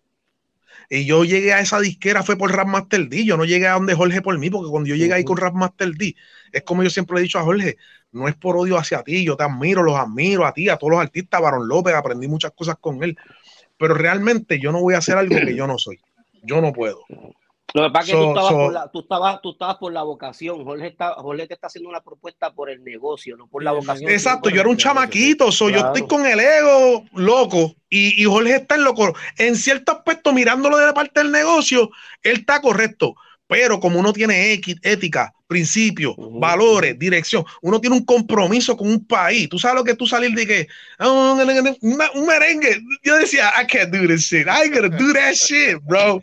I ain't doing that shit, bro. Fuck you, saw it, you saw it like, like, selling out. You saw it like you. you yeah, so I'm, I'm sell out. Yo dije, vamos a hacer el primer disco de rap. Déjame hacer el primer disco de rap. Eso es lo único que te pido. Y Jorge dijo que no. Yo dije, mira, cabrón, como quieras, yo llegué aquí por Rap Master D. Fuck, yo tengo a Humberto, yo tengo DJ, yo estoy bien en la calle. La gente me conoce en, en cuanto a Yo hago bastantes paris. Por eso es que en Dino y uno yo no salgo, no porque yo no quiero, es porque a Negro me dice, estoy de acuerdo, me va a pagar para yo salir en, en, en, Dino y uno. Pero como él consiguió la canción que él quería con la Guanabana al tiempo, pues decidió no pagarme. Y yo dije, ah, coño, negro, si no hay chavo, coño, como que no es negocio. Y no, mira, vamos a give you esta canción de hip hop que yo escribo, yo me siento, yo me siento a escribir, yo me siento a cortar el ne al kick, yo monto mi ritmo y hago mi canción. Yo no hago lo que hacen tus muchachos, en verdad, mala mía. Ahora te voy a, ahora te voy a, te voy a decir algo. Hay un refrán que dice, no lo aclares mucho que lo oscurece. A veces, a veces hay un refrán que dice, no lo aclares mucho que lo oscurece.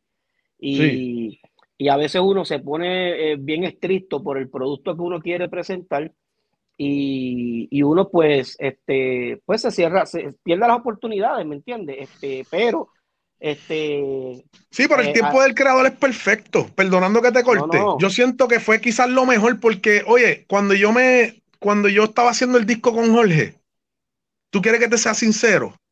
Yo, yo estaba, yo estaba como en, como en décimo, o sea, la escuela, eh, no es que la escuela es tan importante, pero... no tenía la madurez del negocio, claro.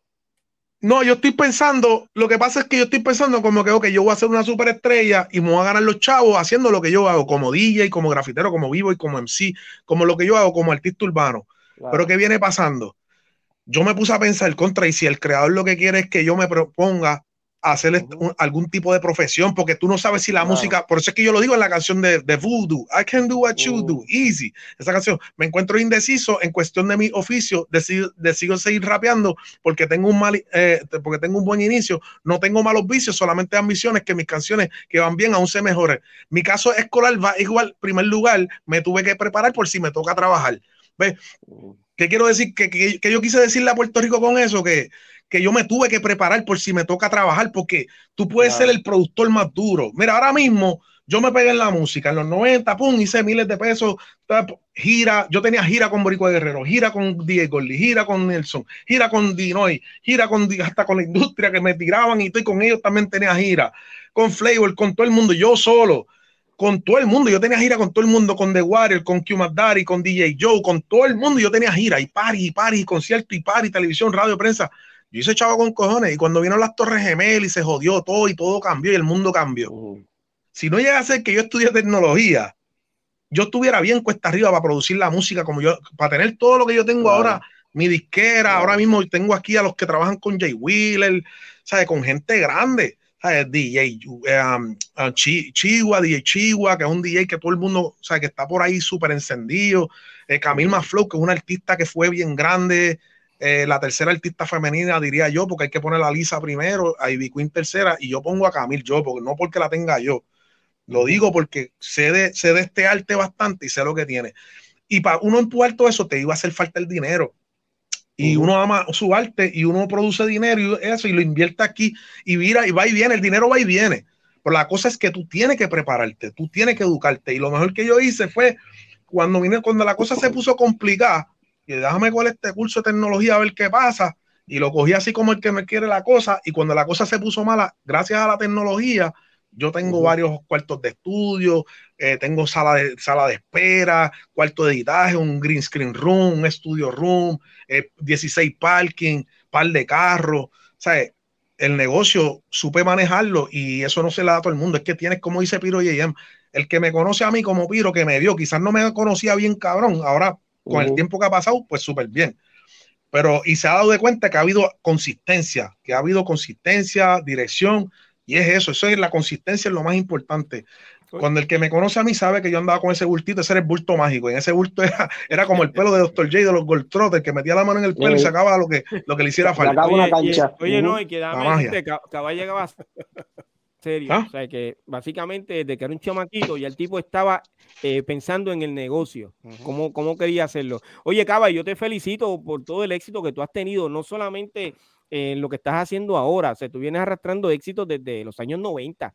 Eh, las decisiones que tomaste, eh, si en, pues, saliste de una compañía que en aquel momento era súper poderosa, la, única compañía que estaba eh, invirtiendo dinero en, en, algunos raperos, y si tuviste esa oportunidad, básicamente saliste de ahí, pero como quiera te convertiste en Cavalucci.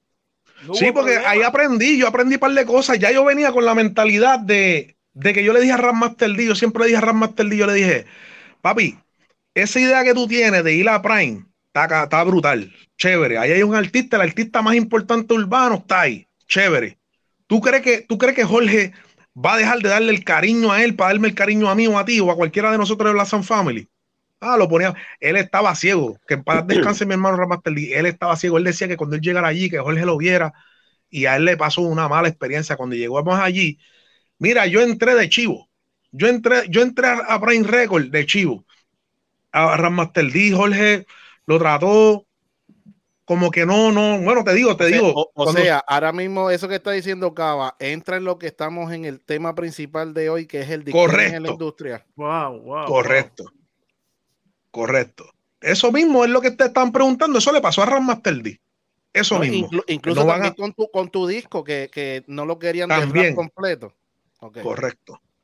Tiene que ver mucho. Entonces es como que o tú quieres dinero o tú quieres suficiente dinero y tener el prestigio y ser esa persona real que le prometiste a un público un disco real de rap, un disco, vas a hacer lo mejor de ti, quizás como le estaba diciendo Special Area en Viernes de Rap, yo estaba en un proceso de cambiando mi lenguaje porque el que me conoce sabe que yo soy de Nueva York, sabe que yo soy de New York City y yo el español mío era medio atrás. Bueno, nosotros la primera vez que nosotros cantamos en, en Viernes de Rap fue en inglés.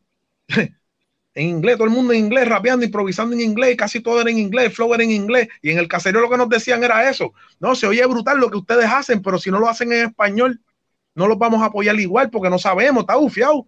Ahí me decían el Cool J y todo en el caserío, el Cool J, tírate algo, tírate algo, el Cool J. Yo, yo, mi nombre es EOG porque mi nombre es Edgar y yo venía de Nueva York y, ser OG, Original Gangster, era como que lo más duro. So yo decía, ok, yo vivo en Cuadonga, está duro ser de Coa, somos OG. Edgar Original Gangster y yo me, me pasaba rapeando que si tú matabas y yo, yes, cámale de pase club, me pasaba rapeando en inglés. Oye, cabrón, con, más razón, con, con, más razón que, que, o sea, siendo un hip hop, estando en Covadonga, era como que, como yo represento a Covadonga? Pues tengo que ser guero, tengo que ser, tú sabes, sí, tienen que ser, duro porque son, son exigentes, son exigentes en ese caserío. Son, eh, Covadonga parece como si fuera el Bronx. Es como si fuera el Bronx. Yo me acuerdo que yo, acuérdate que yo jangueaba allá porque de allá era Ricky, el que estaba con nosotros. Sí, esa, ah, ¿verdad que especial? Claro. Sí, no. Acuérdate que cuando de Ricky P, Ricky P que bailaba con Specialeri, desde que él bailaba con nosotros para Black Sound Family. Es más, el grupo, él estuvo en el grupo antes de Black Sound Family. No me acuerdo ni cómo se llamaba ese grupo. Era algo de Pasi, porque ustedes tenían Keep Power Pasi. Nosotros teníamos algo de Pasi, no me acuerdo qué rayo era. Trujillo Pasi, no me acuerdo qué rayo era algo de Pasi, que era de, de, Daddy J, del que rapeaba conmigo, el gringo de Covadonga, que era el vecino de Ricky. Después al tiempo se muda Ricky, Ricky, Ricky está con nosotros, y un día me dice, como al año me dice, yo, Cava, tienes que conocer a los panas míos, y CD, que si MC Nick, que ellos vamos, vamos a montar un grupo, se va a llamar Keep Power Posse Ah, pues dale, y nos fuimos a pie de Covadonga para allá donde yo, para los Peñas, para esa área ahí, para en casa de la abuela de, uno de ellos. Y allí practicábamos en la marquesina, y yo creo que Pechaleri también estaba ahí en ese corillo. Y porque, Eddie, entró, pero Eddie entró después. Sí, pero el, el, inicio de equipo del POSI, eh, o sea, cuando se inicia el grupo como tal, que, que, que, que, se va a hacer el single de la medicina y la canción del Gordo Ready, este, yo, me, yo me voy para, para Maryland de vacaciones dos semanas. Entonces, en, ese, mm. en ese tiempo, Eddie y yo éramos cuñados. Este, la, la, la, la hermana de Eddie la madre de mis hijos, este, mis dos hijos grandes. Entonces, ¿qué sucede? Este, cuando yo estoy allá de vacaciones, Eddie me llama, me dice, tienes que arrancar para Puerto Rico. Y yo, ¿qué pasó? Me dice, no, tú estás por la DCD. Y yo, ah, ¿qué pasó con él? Me dice, no, este, vamos a montar un grupo, se va a llamar aquí Power Post y acaban de grabar una canción que se llama La Medicina, está dura y van a subir por X100. Lo que hice fue que corté el viaje de allá y arranco para acá. Y entonces nos fuimos para la marquesina de casa de Nicky, ahí en, en, en por Brother, y entonces allá empezamos a montar todo, todo, el disco este, Eddie. Ahí era donde pasaba todo lo de Equipo Power Posse, en casa de la abuela de, de, de Nicky o de ECD. Pero yo, por lo menos yo, el tiempo que fui con Ricky, todavía la medicina no era ni parte de las canciones ni el gordo. Ellos eran raperos. ECD, mano, yo dije, we gotta do a song, man, nigga. entonces Nicky se molesta conmigo. Yo pienso que es por eso. Pero yo digo, pero ¿por qué va, va a pensar así de mí? Si yo, si, si es que yo lo que quiero es que o yo o, o ECD empecemos la canción y después va Nicky, después voy yo, o, o va ECD, Nicky y yo después, o yo iría en el medio porque ellos son un dúo, pero que ECD entonces la empiece, yo en el medio y, Nicky después. pues, pues, a mis oídos llegó que él pensó que yo como que quería hacer la canción con ECD solo. Y yo dije, es que yo jamás voy a dejarle, ¿cómo, yo, ¿cómo va a ser si ellos son dúos? No sé, y pegamos a ver el ellos, ellos, ellos, se hacen dúo, exacto, ellos se hacen dúo en Keep Posse como tal, porque ambos como tal, antes de eso vino Nuevo Control, este, que lo grabaron en dúo, pero ambos tenían sus carreras eh, individuales. Sí, sí, sí, sí, tenía algo del dragón, qué sé yo qué rayo. Él tenía algo del dragón. y... Eso fue después, eso fue después. Eso fue eh, después de Keep Power. ¿Lo del dragón? Sí. Hacho, no creo. Pregúntale para que tú veas ahí si él tenía algo del dragón desde el principio. algo de. Bueno, pero el disco, en sí, el disco en sí, yo creo que del dragón, eh, corrígeme, Eric, fue después lo de, lo de, lo de, Black Dragon Squad. Black Dragon Squad era antes de equipar el Posse, obligado. Eh, lo que pasa, lo que pasa es que él ya, ya, él tenía influencias, ya él tenía influencias, pero eh, después que equipaba el Posse, nosotros tuvimos como maybe unos cinco años ahí dándole duro Después este, yo salgo del grupo, este, ellos siguen haciendo otras cosas y entonces ahí sale un disco como tal de, de, de, de, Brown, que era, de hecho era, era, era hip hop duro. Era hip -hop pues eso es lo que yo digo, y era de rap y le metía mucho rap. Y duro, y CD. y CD era una bestia, brother. Rápido con cojones, rápido. Él es como, ese sí que es el tontuista boricua. ese es tontuista, correcto. Y CD estaba rápido, papi. Bueno, Pitabón, el de Grupo Nice, el otro más rápido así que yo he visto hacia esa velocidad.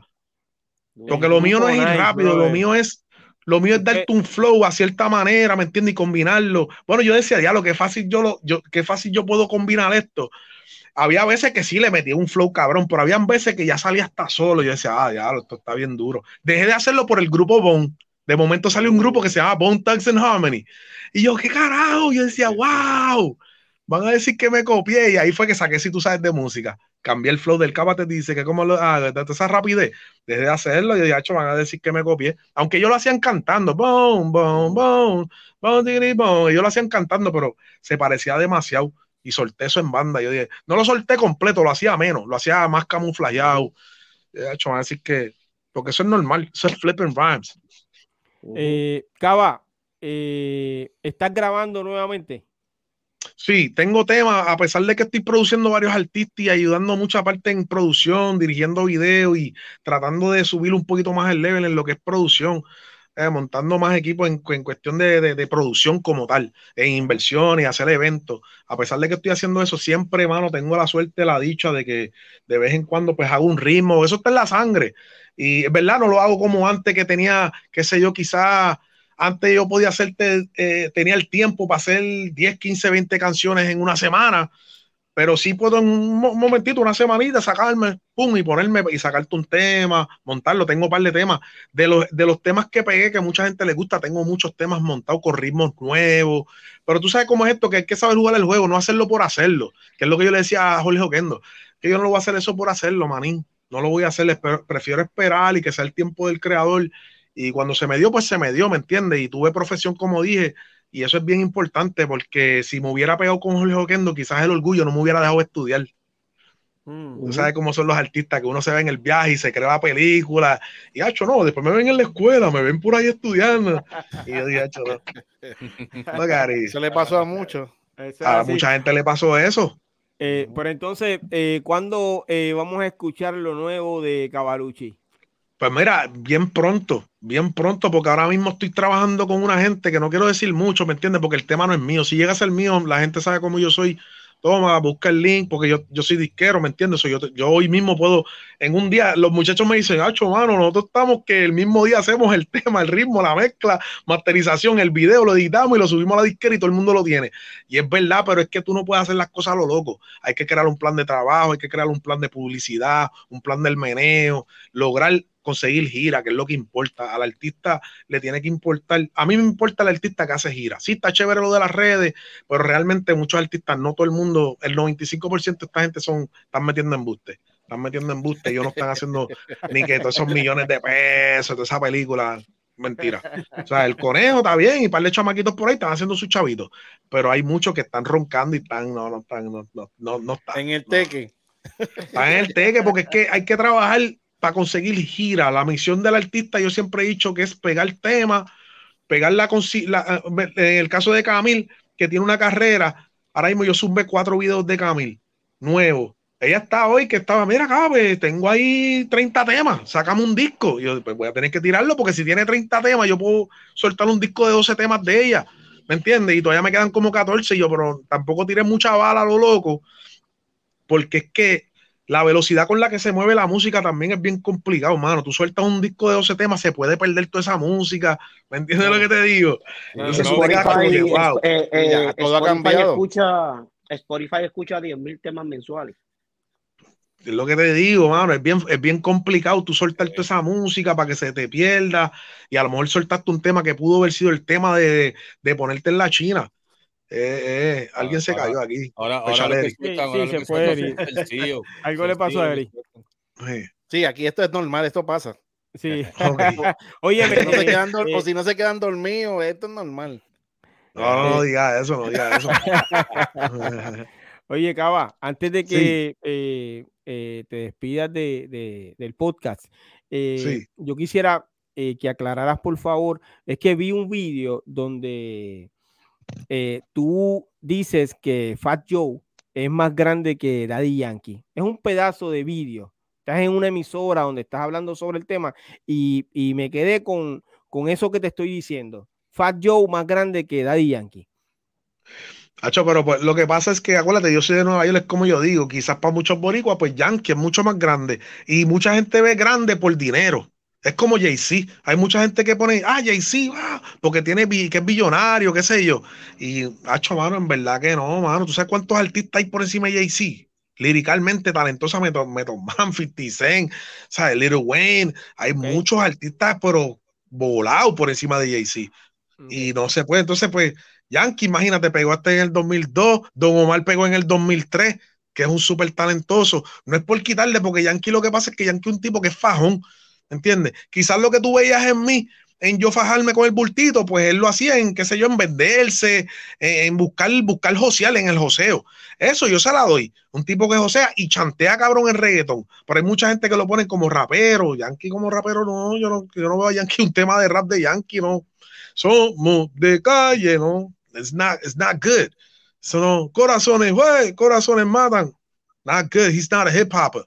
Él no tiene, él puede rapear, pero él puede, qué sé yo, tiene, él necesita como que, como que, qué sé yo, si aquí en el estudio, si yo lo grabo, yo entiendo que yo le puedo hacer un palo porque él le mete, él improvisa bien y le mete. Pero la pregunta tuya es que si Joe es más grande que Yankee, yo te diría en cuestión de que para lo que me gusta a mí, para el rap, Joe para mí me encanta, Lean Back, We Got a Flow Joe, um, oh, We Got a Flow Joe, Lean Back, and All the Way Up son tres temas de, son tres eras, es como pegaste a finales de, qué sé yo, a principios de los 90, eh, Flow Joe, pegó um, Lean Back, 2000, qué sé yo, 2000 picando casi los 2020, All the Way Up, tres temas que son reconocidos en esta en, en la cultura de nosotros como algo real, un sonido excepcional, algo que representa lo que yo represento. Tú no puedes poner como que Yankee que esté en esa línea, no lo veo ahí. Si tú estás hablando de que por chavo, pues quizás Yankee tenga más chavo que él, quizás, no sé. Quizás es eso, quizás es eso, no sé. Pero como talento, acuérdate, yo soy rapero, yo no, no, sí se la doy a Yankee con un fajón durísimo, reggaetón, y eso está en esa competencia de reggaetón. Pero no sé, viste, no sé, como que, I don't know, like. Ahora eso es lo que pasa, que, que, que el pana mío, Luis González TV, saludo a ese maricón de allá, que ese, en ese, con esa entrevista me acuerdo de él, fue Luis González TV. Él, me está, él estaba como que en algo, no sé si lo hizo a propósito, yo pienso que lo hizo a propósito para poder vender su programa. el soundbite, Espero que te funcione. eh, óyeme, eh, Cava, muchachos, ¿alguno de ustedes tiene alguna eh, otra pregunta para eh, Mr. Cavalucci? Mira, no, yo puedo decir de que, de que ha sido bien entretenido, ¿verdad? Esta conversación con Cava, incluso cosas que, que no sabía, ¿no? ¿Verdad? Y, y creo que acaba, ¿verdad? Con, con, mucho respeto a los que hayan entrevistado a Cava anteriormente, pues se le atacaba y no lo dejaban a él quizás explicarle el porqué de las cosas. Y fíjate, eh, eh, hoy aclaro ya mucho, muchas más de las cosas que, que ya él había mencionado quizás en otros podcasts y en otras entrevistas, yo creo que en este podcast hoy aclaró muchas cosas, al cual yo se la doy, de verdad. Sí, no, y no solamente, y no solamente aclaró, eh, Cavalucci es uno de los raperos más duros, bro, y eso está probado. No porque haya vendido disco, haya salido aquí allá. Vamos a escuchar lo que dice Cavalucci en cada una de sus canciones, la poesía y el mensaje que tira. Por eso, no, que, y él explicaba, o sea, y él explicó con, por, por, medio también de sus canciones Ajá. los puntos y el por qué también él decía lo que él decía en sus canciones, y eso fue bien importante hoy, de verdad que sí. Kulji, yo, yo, yo creo que la diferencia, la diferencia de entrevistar a Cava, y uh -huh. esto lo digo con mucho respeto a los colegas que tienen programas y sus podcasts, es que hay programas que son pro reggaetón, pro trap, pro o pro todo. Este, aquí somos raperos, brother. Entonces, sí, este, Cava se siente en su casa, ¿entiendes? No hay un. No, no, no, tiene esa presión de, de tal vez de, de, que uno de los panelistas es un reggaetonero. No, pues no es así, ¿entiendes? Hay como una libertad de expresión, con, porque todos sabemos de lo que estamos hablando claro. y, y. No, Eri, tú sabes, que, perdona que te corté, Eri. Yo me disculpo con mucha gente porque quizás mucha gente dice, ah, no, que él es arrogante, que él esto. Mucha gente ni me conoce bien. Es como, ¿me entiendes? Cuando conocen a uno dicen, coño, es verdad. O sea, el hombre trata de hacer lo posible. Yo no soy perfecto, yo me puedo equivocar en algo y eso. Y a veces uno ve, ve gente que por ahí hay un artista, bueno, si se le puede llamar artista a eso, y Eri lo conoce muy bien.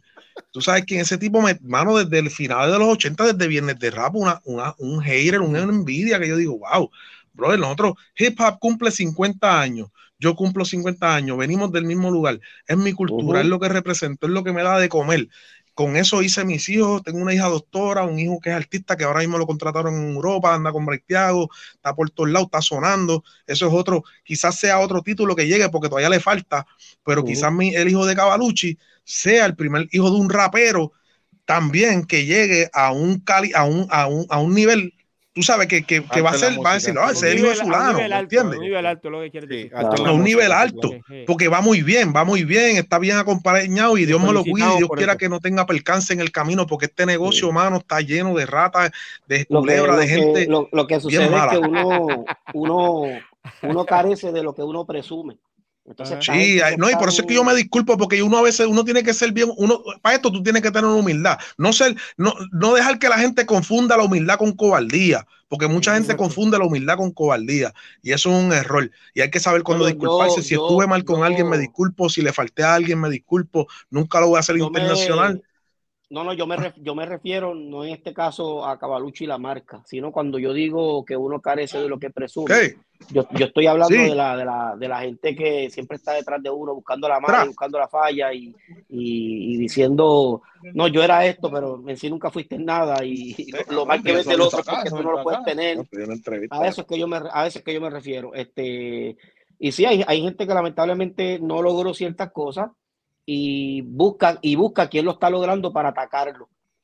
Este, eh, a eso es que me refiero cuando, cuando yo digo eh, uno carece de lo que presume. Este, del, que mira a uno logrando ciertas cosas. Mira, a mí me pasó, yo, yo hice lo mismo que tú.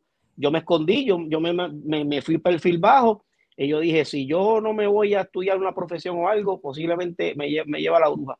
Y yo terminé mis estudios, mi carrera, hice mi carrera, hice mi bachillerato, hice mi maestría, este, ahora mismo estoy coqueteando a ver si yo hago doctorado. uno no se puede quedar ahí, ¿me entiende? Pero no, no se eh, puede. Muy uno, No se puede quedar, uno no se puede quedar ahí. Este, uno tiene que, que pues ya, o sea, uno no es el chamaquito aquel, ¿me entiende? Ya, Orgulloso de más, de los pocos. Este, exacto. Entonces, eh, eh, nada, brother, tú sigue hacia adelante, qué bueno que, que, te Yo te voy a decir algo, Eri, oye, yo estoy bien satisfecho para el que crea que yo estoy en la música buscando que si el tema, yo hago la música porque a mí me gusta, eso es lo primero. Ya yo, el que me conoce sabe que yo corrí el mundo, sabe que tengo, como dije, mis hijos son tan bien, la familia está bien, tengo mis compañías, tengo mis negocios, vivo bien, eso es lo que, no todo va en la vida, no todo el mundo va a ser multimillonario, tú lo que necesitas es estar seguro de tener un plato de comida todos los días y que tu familia esté bien de salud. Michael Jackson murió a los 50 años. Prince murió a los 50 años. Yo tengo 50 años. Yo no estoy buscando eso, papi. Por fama, ni que comprarme Netherland para no disfrutármelo. Déjame con el castillito con la piscina privado. Déjame con este otro castillo que tengo aquí. Con esto de ahí va. Los otros días había a Cool allí. Quiqueamos bien cabrón, humildemente, que nos comimos, ¿me entiendes? Comimos alguito. Quiqueamos, oye, con mucha humildad, con mucho respeto bien orgulloso de salir de un caserío a lo que tengo. Eh, eh, es una inspiración para, para el que no tiene, pues que sepa que sí se puede. Lo que tienes que hacer, lo que hizo Special, ¿entiendes? Educarte, seguir para adelante, no, no, no caer en vicio. Es bien importante no caer en vicio. Ese tipo de cosas, ser humilde cuando te equivoques, pues mira, aceptarlo y tener cuidado con muchos haters. Porque, mano, la fama muy bonita, mucho dinero, muy bien, pero también prepárate porque también te van a caer muchos haters, te van a quedar gente que va a querer a, cuenta de tu nombre crear una fama, crear, difamarte y de alguna manera desbalancearte, dañar tu compañía. Es bien peligroso. Este negocio es bien peligroso. bien peligroso. Ah, eh, Rap. Bueno, yo lo que tengo que decir primeramente, gracias Cavalucci por estar aquí, de verdad, eh, con nosotros. Me gustó toda la historia. Eh, tu historia es valiosa, eres importante en, la historia y no se habla mucho de ti, pero, pero tienes un peso muy, un gran peso dentro de, esta historia.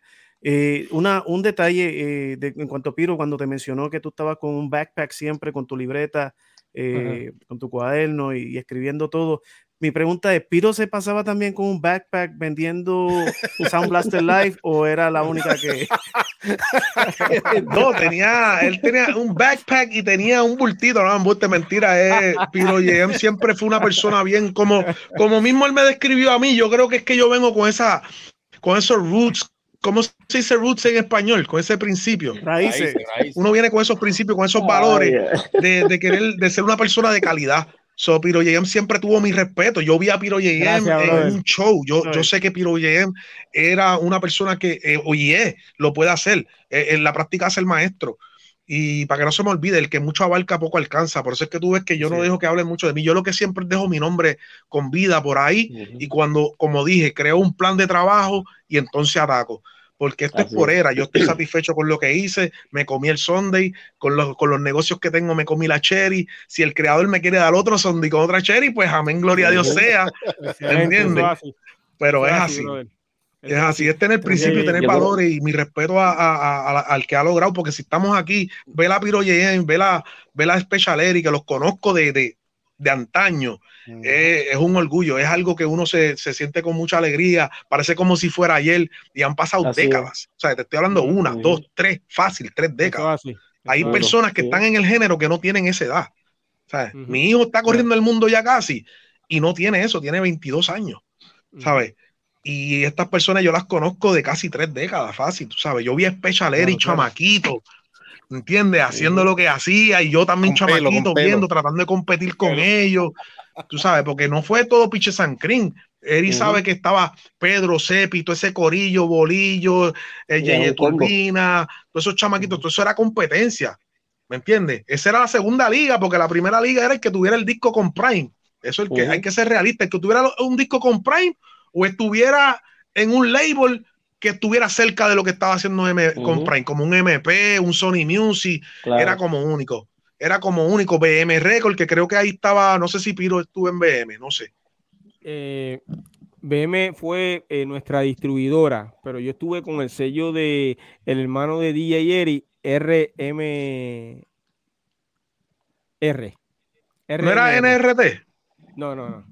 Porque ahí fue donde yo estuve con DJ Eri, ese DJ Eri está, DJ es un criminal. Saludo para el hombre. Y ese, es otro sello que, que, que Eri hizo después. Pero el hermano fue el primero que tuvo un sello discográfico.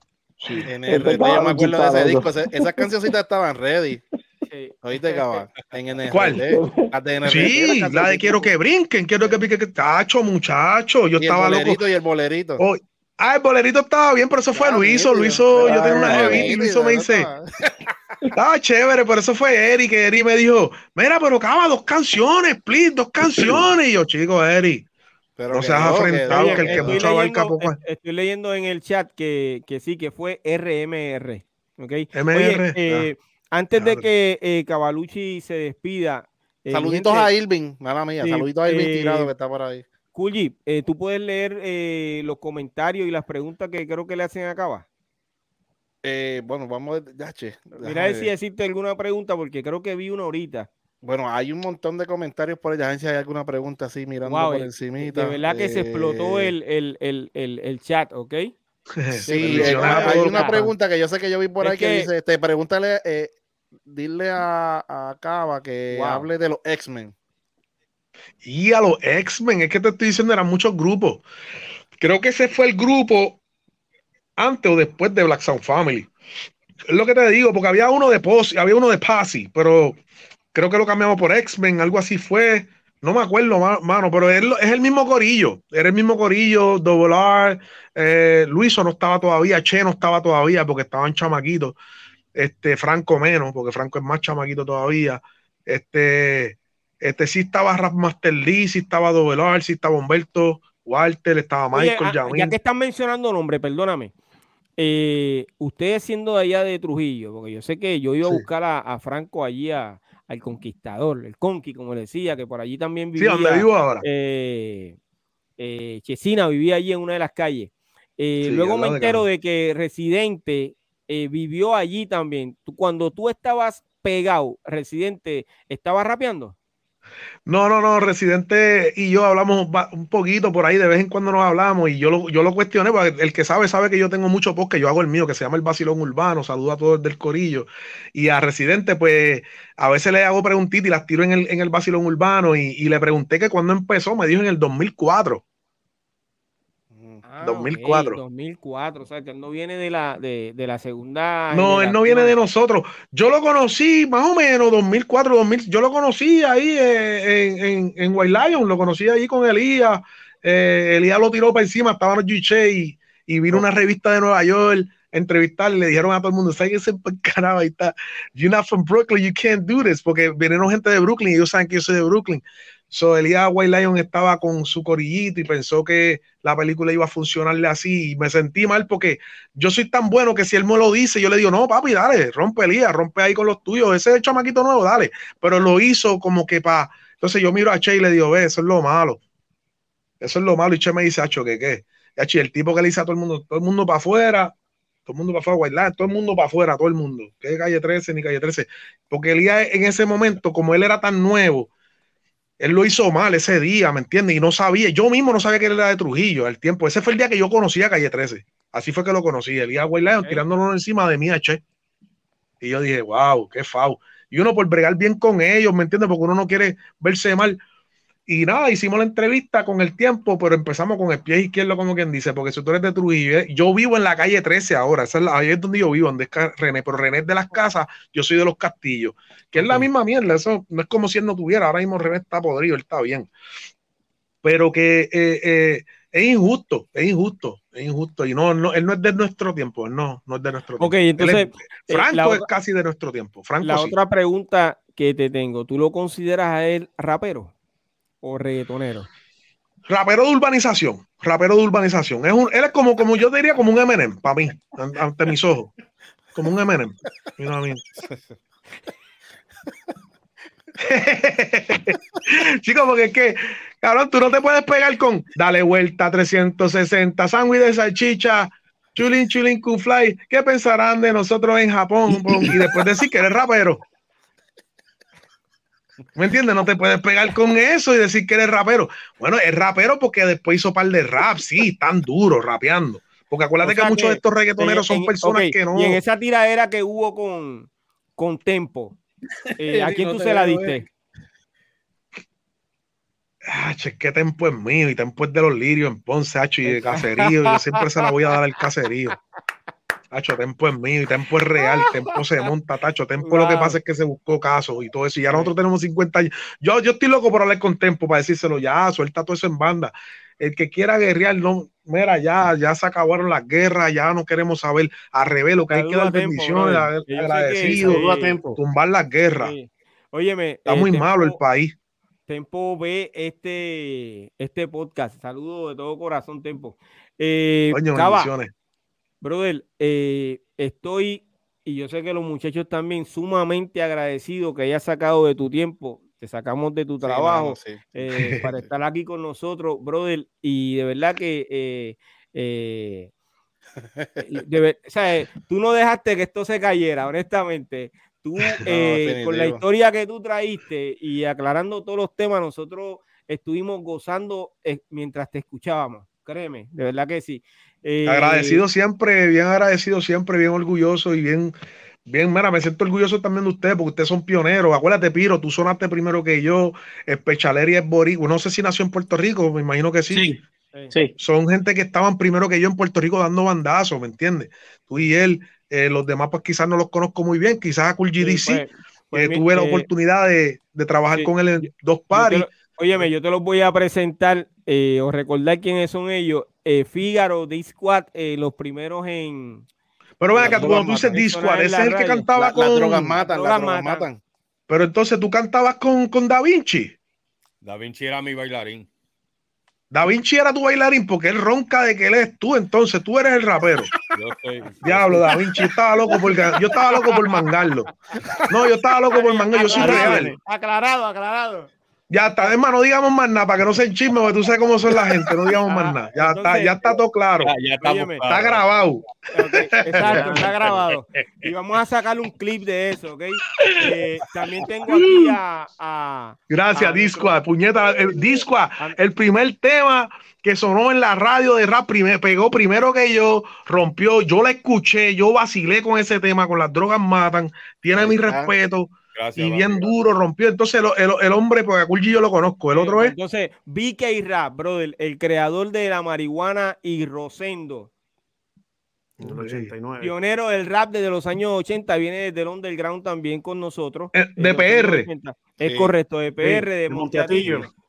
De Monteatillo, puñeta, ahí al lado de mi caserío, el tuyo era ahí al lado. Acaba, acaba. mi este, primer año fue en este, Covadonga.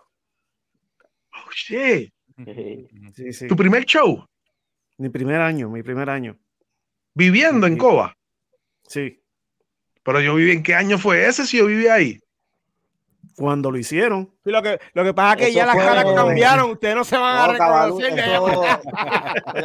no, porque había un, había un rapero que se llamaba Rafidi, que cantaba Criminal Adiestrado, ah, dispuesto a cualquier meterle mano, con un puñal en la mano, qué sé yo qué rayo que era con esto con no, ese tiempo para el tiempo Piro Yeyan. Cuando nací, cuando, y después Monteatillo. Era blanco y negro. Era en blanco y negro. Sí. sí. Gracias, gracias, Special. No, en Monteatillo, en Monteatillo yo vendía metales. de eso. Mira, Eric, este, Eric. Estaba, este, sí. sí. Estaba BK, BK. Así mismo el que hace, bro, bro, bro. BK es uno de los, de los, de los pioneros de, de, del rap en español. Este, no sé si te acuerdas de Pirito, Pirito DJ, que después fue este DJ de X Power Posse. Este, yes, sir. Pues fue DJ de él primero. Oh, shit. Sí, that's crazy. Jardines, Jardines del Paraíso. ¿Sabe Dios cuántas veces nos vimos por ahí jodidos y, ni sabíamos ahí? Digo, tú sabes cómo, cómo, cómo es, pero para aquel tiempo se podían escoger, había, todavía había, todavía había una manera de cómo uno decirlo, ok, descifrar, coño, este sí es talentoso, porque hoy día es bien difícil, todo el mundo lo que hace es emular, eh, eh, por prender las notificaciones por las redes y emular y ponerle autotune y me parezco a fulano. sí, Está bien difícil. Eso es así. Pues, eh, Cava, Gracias, brother, por estar con nosotros. Gracias a ti. Eh, yo quiero que nosotros despidamos a Cavalucci con un fuerte aplauso, brother. Gracias, mi gente. Gracias. Bendiciones a todos, bendiciones a todos, salud y vida. Amén. Bendiciones, brother. Te bendiga. Igualmente para ti. Chévere. Óyeme, el gran Cavalucci, brother agradecido de que eh, haya estado ese rato con nosotros, brother. Qué duro, de verdad. Una trayectoria impresionante y, yo sé que si eh, tuviésemos más tiempo, Cavalucci iba a seguir con nosotros por ir para abajo. ¿ok?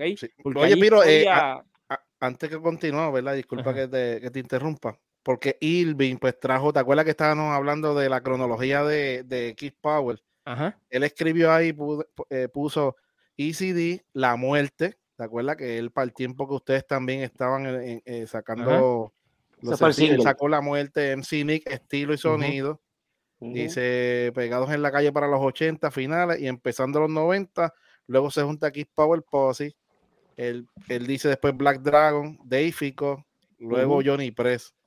Pero entonces ahí yo le pregunto, porque yo me acuerdo de un disco que había sacado ECD y le pregunto en la conversación, ya había un disco de ECD solo, luego de X Power Posse, en qué orden cae. Y él me dice, ahí él me contesta. pero DCD, ¿no? DCD, sí, tira un disco solo. Después, después, de, X, Power. Después de X Power Posse vino Deifico con, con Baby Run. Okay. Después entonces, después entonces se hace el reencuentro de X Power Posse y ahí yo entonces yo regreso para un disco que se llamaba Deificos de Power Posse. Okay. que salió en la que, pero, anyway, pues le, le, pregunto, pero Kai, no sé si está eh, olvidando de ese disco. Y él me dice, sí, es verdad, creo que fue antes de Black Dragon, tienes razón, me dice él. Sí, eh, mi gente, nosotros se nos fue el tiempo. Honestamente, yo quiero pedirle eh, mil disculpas a nuestros seguidores porque el tema de hoy pues es largo y se nos va a hacer complicado tratar de cubrirlo en el tiempo que nos queda. yo creo que eh, tenemos que hacerlo en otro episodio. Eh, pido mil disculpas de todo corazón. Eh, tendremos que cambiarle el título a este episodio, pero me comprometo en que lo vamos a hacer en, en otro episodio. ¿Está bien? y disculpen de todo corazón, honestamente, pero nos salimos de, de, de, lo que teníamos preparado porque logramos conseguir a, Mr. Cavalucci, ¿ok? Eh, disculpen por eso. Eh, tenemos a Don Fígaro eh, con uno de los vinilos de su colección y nos trae la historia, ¿ok? de ese vinilo en el segmento de la Oh, School, Teca. Zúmbalo. Okay. ¿Quién tendrá hoy? Hoy. Otra bomba, otra bomba. Fíjate, Cavalucci mencionó este rapero ahorita cuando estamos hablando de, uh, uh. ¿De, verdad?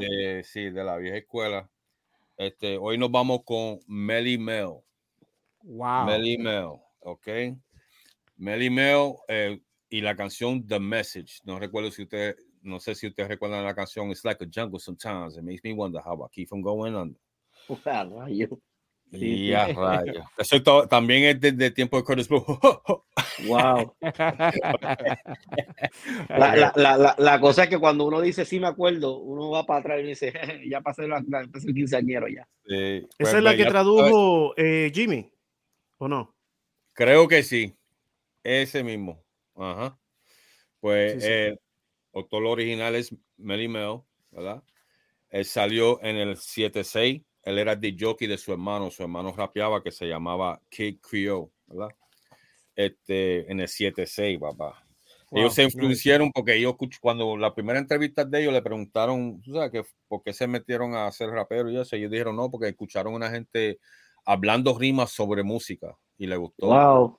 ¡Qué duro se oyó eso! hablando rimas sobre, sobre música, ¿verdad? Entonces, pues, la pareja sigue ellos, eh, como te dije, en el 7-6 comienzan ellos, entonces más, luego ellos se, este, Melly Mel, que era el DJ jockey de su hermano, se convierte también en rapero y se juntan con otro DJ jockey que tenía ya tres raperos y el DJ jockey era Grandmaster Flash, ¿verdad? Se juntan ellos toditos, so es un DJ jockey y cinco MCs y era Grandmaster Flash and the Furious Five, se llamaba el grupo. Okay. Ahí que estaba Melly Mel, era por parte de, de esos five, de esos cinco MCs. En el 7-9 ellos firman un contrato con Enjoy Records, fue antes de estar con Sugar Hill.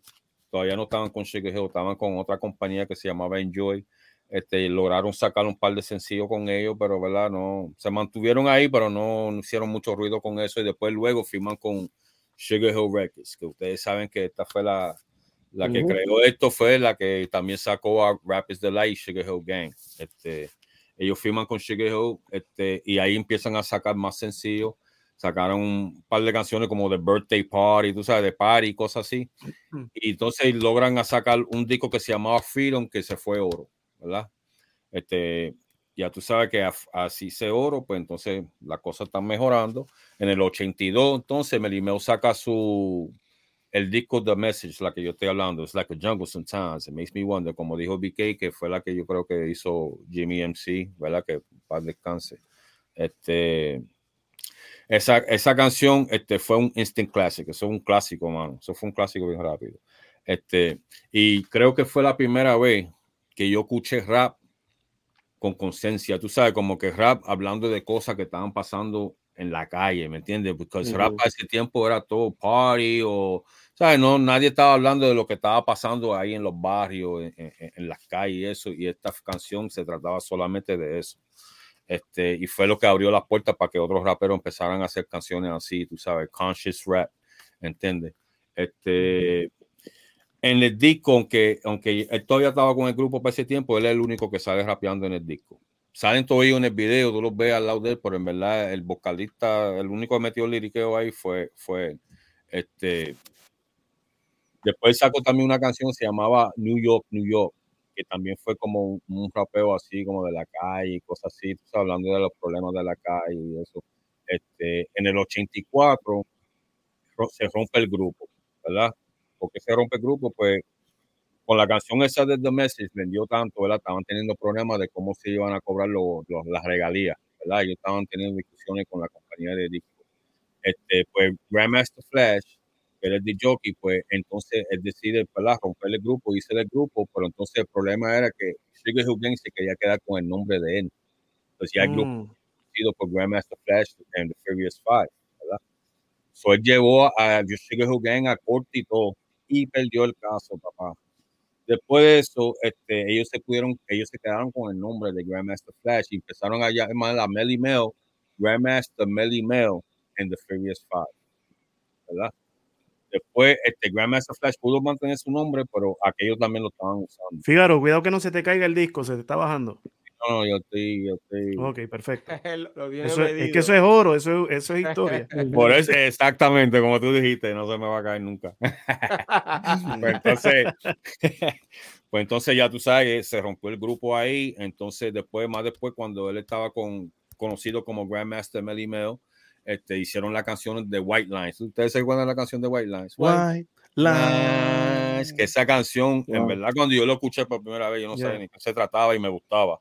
Y la canción se trata, se trata de la cocaína y cosas así, problemas que hay con la cocaína, con la... Y pues ellos pegaron también esa canción. Este, si ustedes llegaron a ver ese video, que fue el, productor, el director de ese video, fue un estudiante que para ese tiempo este, nadie lo conocía, que se llamaba Spike Lee. No sé si ustedes saben quién es. Wow, sí. Que está súper rankeado ahora. Pues fue, él fue el que tiró ese video. Este, Muy amigo de Jordan. Exactamente. Este Melly se puso bien famoso también porque para el 84, 85 por ahí salió la canción de B Street. A mí, la película de B Street. ¿Ustedes se recuerdan esa mm. película de B Street? Claro, la de baile. La de baile. Hey, si tú llegas a ver. En, Yo no era de esa época, disculpa. B Street, es que es de B. Ah, no, B for my cause, B. ah, pues. Because I feel reckon es que la canción es de ah, Mel. Él, fue que hizo el, disco de, de, de, la película y se titula Beast Street, como estaba diciendo Special Eric ahora mismo. Este, ah, qué viejo, Eric. Ah, Eric, arrancado. Recuerden que Eri era bailarín. de memoria. Lo que pasa es, lo que pasa es que te lo contaron, te lo contaron. Vamos a escuchar esta, vamos a escuchar esta, vamos a escuchar esta. Antes de yo bailar rap, yo bailaba nuestro boogie. Ajá. y, era toda esta música, eso es claro. Digo, yo creo que aquí todos teníamos que haber, eh, no sé, bailamos electro boogie. Eh, Ahora le llaman popping. Pero, eh, Vicky, no me digas que tú no bailaste. Papá, yo tengo fotos y todo. yo, yo, lo intenté, yo lo intenté. Sí, acuérdate que en un podcast BK dijo que, que le gustaba, pero le, se le hizo un poquito. Tenía dos pies A mí, ah, yo era el que traía los cartones y todo para que bailaran ah, okay. eres parte, eres parte, olvídate de eso. Fígaro, Fígaro, entonces él es el que escribe él es el que escribe la canción de Beast Street. Eh, él fue que hizo la, eh, la, la, canción de la película de Beast Street. Y sale la, ah, eh, la, película también. Al final, él es que está rapeando al final, cuando oh. hacen el revolú, que se unen toditos, él es que rapea. Va a tener que verlo, va a tener que verlo otra vez para hacer un refresh. Sí, hay que verla, hay que verla. Pues entonces ya tú sabes que para ese mismo año también él sacó una canción con Chaka Khan. ¿Recuerdas? Chaka Khan. Chaka Khan. Chaka Khan. Fue la canción también que él pegó, mano. Él pegó sí, sí, con ella. Este, entonces, pues nada, después de eso, como que, ¿verdad? Se siguió viviendo de esa música que había hecho, este, logró sacar otro LP, pero no hicieron, no lograron hacer como esa primera, ¿verdad? Álbumes que sacó, no, no vendieron así, so, siguió viviendo de, lo, de lo viejo. Este, en el 2006, él se junta con un tipo que escribe libros ahí y, y hacen un libro para niños que se llama The Portal in the Park, ¿verdad? Chequete esto. Con el libro viene un CD, ¿verdad? Es para niños el libro. En el CD, él narra todo, todo el libro rapeando en el CD. Wow. Primera vez que yo escuchaba algo así, Qué duro. El hombre hizo eso. Entonces también en ese CD sacan, salen dos canciones originales, ¿verdad? Una canción que él hizo, dos canciones originales que él hizo, que nunca han salido. Y una de las canciones es con un artista que para ese tiempo nadie sabía quién era, que es Lady Gaga. So, él tiene una canción con Lady Gaga en el CD de un libro, brother. Cuando wow. antes Lady Gaga ser famosa, ya tú sabes. pues entonces, este, nada, el hombre en el 2007 este, lograron ser el primer grupo de rap, ¿verdad? Él y Grandmaster Flash lograron ser el primer grupo inducted. ¿Cómo ustedes dicen inducted en español? Dale, QG, inducted. Inducted es como inducido, este, inducido. inducido. inducido al The Rock, Rock and Roll Hall of Fame. Ellos fueron el primer grupo de rap, ¿verdad? Que los cogieron ahí. Este, en, el speech, cuando era en el acceptance speech, Belly Meo habló solamente de a los raperos que estaban ahí, le habló a ellos que volvieran el, el rap a la cultura como era antes, porque ahora solamente la cultura es de violence, es de sexo, es de droga, ¿sabes? Y él estaba diciendo, ustedes que tienen talento y tienen muchos followers y seguidores, tratan de traerle rap a donde estaba, ¿me entiendes?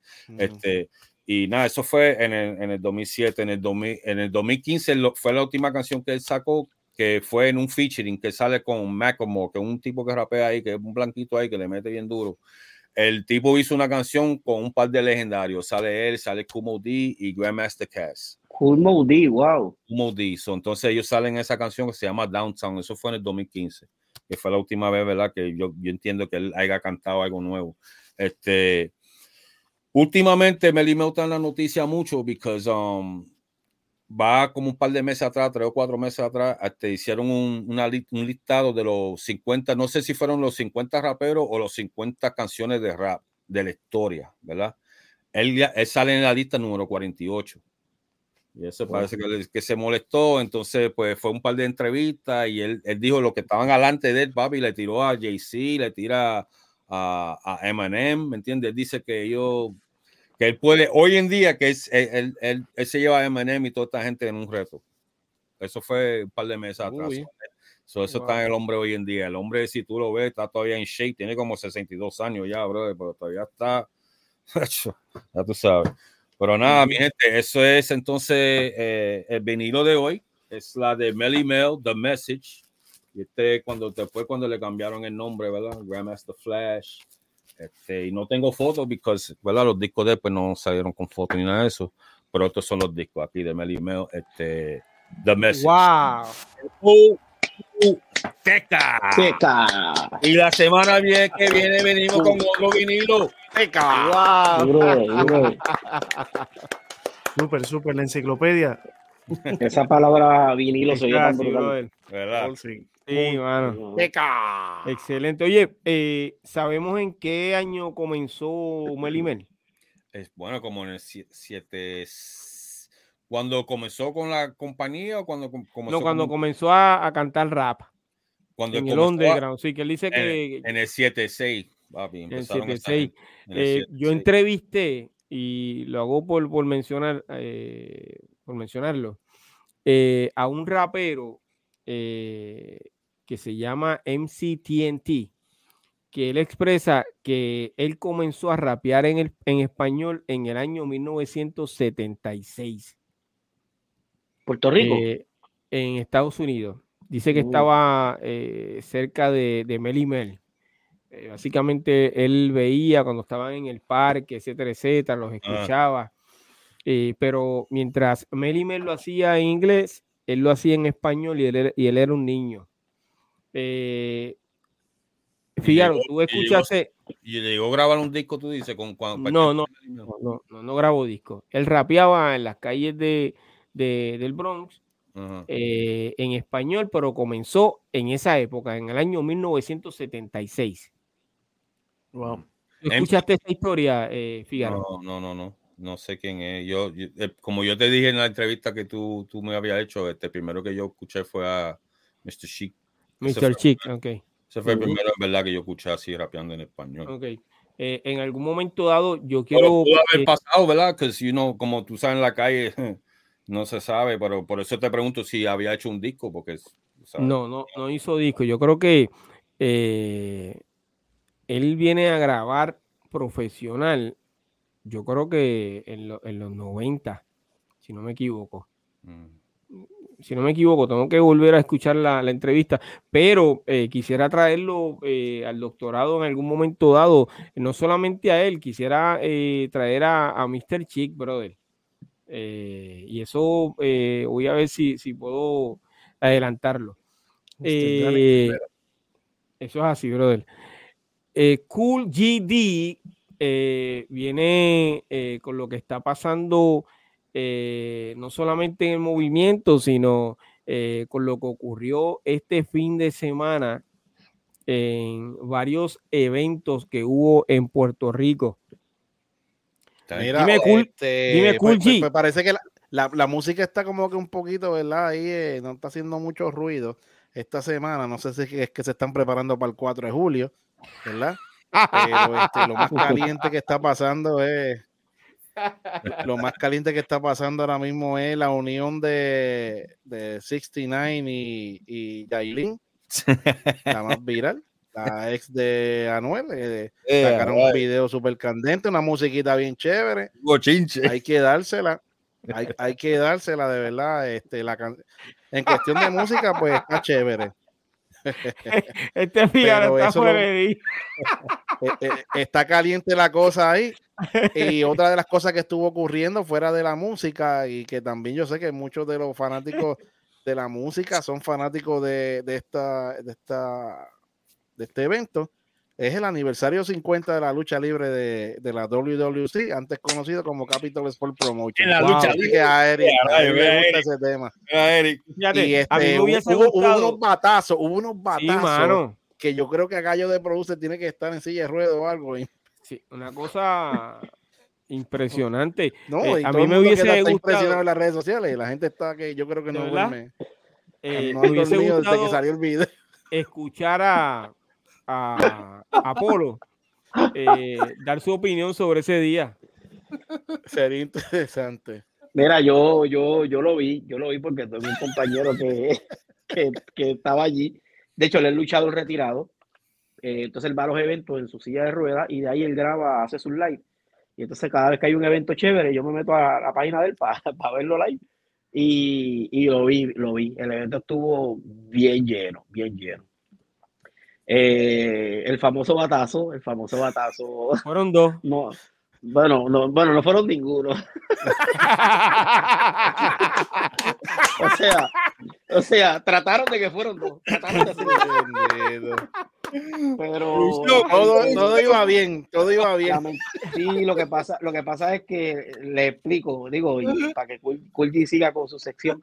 Lo que sucede es que cuando eso es final, eso es final, eso es final. Cuando, la, cuando en las luchas, o sea que eso es una, eso es un, como si fuera una coreografía. Cuando van a dar los batazos, se supone que el tiro de cámara cambie para que se vea, tú sabes que te estoy dando de verdad. Y entonces el tiro de cámara que se quedó, el bate estaba a, 10 pies de, distancia. Sácate, le por acá. Y el tipo hizo así y se cayó inconsciente. pero es el viento, es el viento, como viene así, la, la, la sonda sónica eso. No, papi, se cayó de susto. Seguro. fueron, fueron dos batazos, dos batazos de, de... de verdad que esto yo no sé qué pasó ahí, mano. El Sonic Boom. Acuérdate que no, fuera de las cámaras de, fuera de las cámaras del evento hay muchos celulares hoy día grabando. yo, yo creo si no lo cogía la cámara, lo iba a coger el celular. La cosa es que, el, el, el, batazo que le dan aquí, o sea, que le van, que le dan aquí, que él, se, levanta normal, Moncho, estoy vivo, estoy vivo. moncho, Moncho, entonces, ¿sabes? Por lo menos meterle sangre en busto o algo, pero nada. Ah, no puede ser, no. Una pregunta. Eh, en el pasado, la lucha libre eh, fue así. Lo que pasa es más real. Diferente, no, lo, que, lo que pasa es que antes siempre ha sido, siempre ha sido eh, eh, programada, siempre. Pero los, luchadores old school tenían la habilidad de que cuando iban a luchar con, un luchador de otro país, eh, no, llegaban a tiempo. Entonces, tú llegabas el día de la lucha, un ejemplo, y nos encontrábamos en camerino. Y había esa habilidad de, de programar algo en minutos antes de subir. Ahora bien, eh, siempre ha sido programada, pero el peligro nunca deja de existir. Entonces, por eso es que hay partidas de, de brazos, de piernas. Ahora, las cicatrices, las cicatrices son ellos mismos, se, se, cortan, se, cortan. Oye, al, Invader, yo, yo me acuerdo, al Invader le dieron un sillazo una vez. Y que el chichón era, mi hermano. Claro. ¿Sabes? sí, los sillazos son de verdad. Inclusive, eh, Hogan le dio un sillazo a Hugo Sabinovich en un evento de la WWE, se lo dio pero lo tiró para el piso, o sea, lo abrió de hecho, le metió fuerte. Este, hay, inclusive hay luchas donde tú ves, de, si tú ves las luchas de Apolo y Ricky Bandera, eh, ellos se conocen tanto que hacen unas luchas excelentes. Y hay luchas donde ellos se dan bofetadas, o sea, una bofetada de verdad de hombre. Pero ya es como que, acuérdate que me va a dar una, pero yo te lo voy a responder. Ya es que, que ya es que, que ellos tienen esa confianza para llevar esa lucha a ese nivel, ¿me entiendes? Sí, esto acuérdate que es un entretenimiento que tú sabes. Claro. Sí, pero ¿cuántos aquí, aquí no chamaquitos no se han lastimado jugando lucha libre con la hermano, con los primos? Papi, Y no les pagan. Eh, no les pagan. Una, algo que esto, esto, fue realidad, Eric. Yo no sé si tú sabes de esto, me imagino que sí. Y esto fue en realidad, ustedes lo pueden buscar en YouTube. La vez de que le tiraron el bloque al cuervo. Lo del Cuervo fue, fue una, una, un evento que lamentablemente no estaba en el libreto. Eso fue de verdad. Le tiraron eso fue, eso mi hermano. Eso fue en México. Eso fue el luchador que se llama Ángel Ángelo Demonio. Ese luchador, de hecho, falleció, este, no sé si un año, hace más de un año. Él falleció. Este, eh, lamentablemente en la lucha se salió del libreto. El cuervo estaba abajo, pues buscando aire para volver a subir. Y el luchador que está arriba en el ring le tira con un bloque, brother. Que de verdad, no es un bloque de No, no, le tiró un bloque, de, verdad, y le metió detrás de la nuca, ¿verdad? Y le metió en la cabeza, él cae, él cae mareado, obviamente lo parte, él cae mareado, este, y de ahí se lo llevaron para el hospital. O sea, él, estuvo, él, estuvo, retirado, él lo operaron, él no podía venir a Puerto Rico porque estaba tan mal, estuvo en México allá, se quedó allá.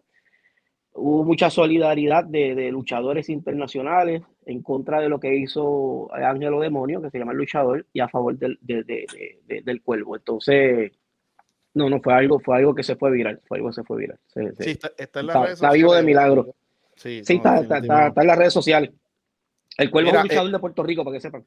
Y volviendo al tema de la música, mira, esto era lo que yo estaba tratando de eh, Eric, para que vea lo que yo estaba, pues lo, encontré. Este era el disco de ECD, ¿verdad? Que yo te estaba tratando de decir. Y entonces el, de, el de Black Dragon Squad. Ajá.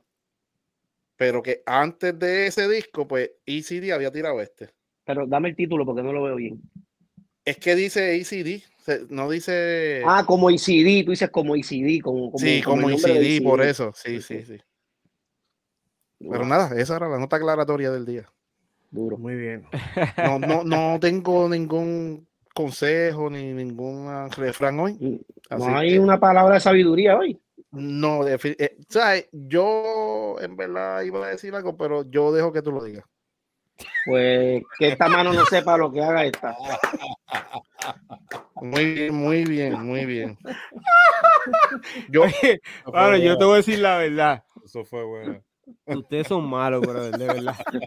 Ustedes son malos, mano. Es que, oye, y yo, ajá, yo veo, yo, yo veo a Vicky muy serio, como tú entendiste lo que estos tipos están haciendo. Sí, no, no, yo entendí exactamente y lo que dijo Special Eric es muy cierto y, y se puede aplicar a, a, a, las cámaras también, o sea, que esta cámara no sepa lo que, lo que ve la otra en cuanto a los bates y todo eso. Exacto, este, exacto. Pero una pregunta antes de despedirnos, yo sé que ya estamos a punto de irnos. ¿Alguien sabe algo de Paolo? Nadie, nadie menciona ya qué ha pasado, si lo encontraron no, no lo No, no, sabemos de Paolo, pero eh, oye, eh, esta semana eh, nuestro pana Piro lo va a conseguir. nuestro pana Low en un episodio que hizo en su podcast donde mencionaba eh, a los raperos más duros eh, de acuerdo a su país.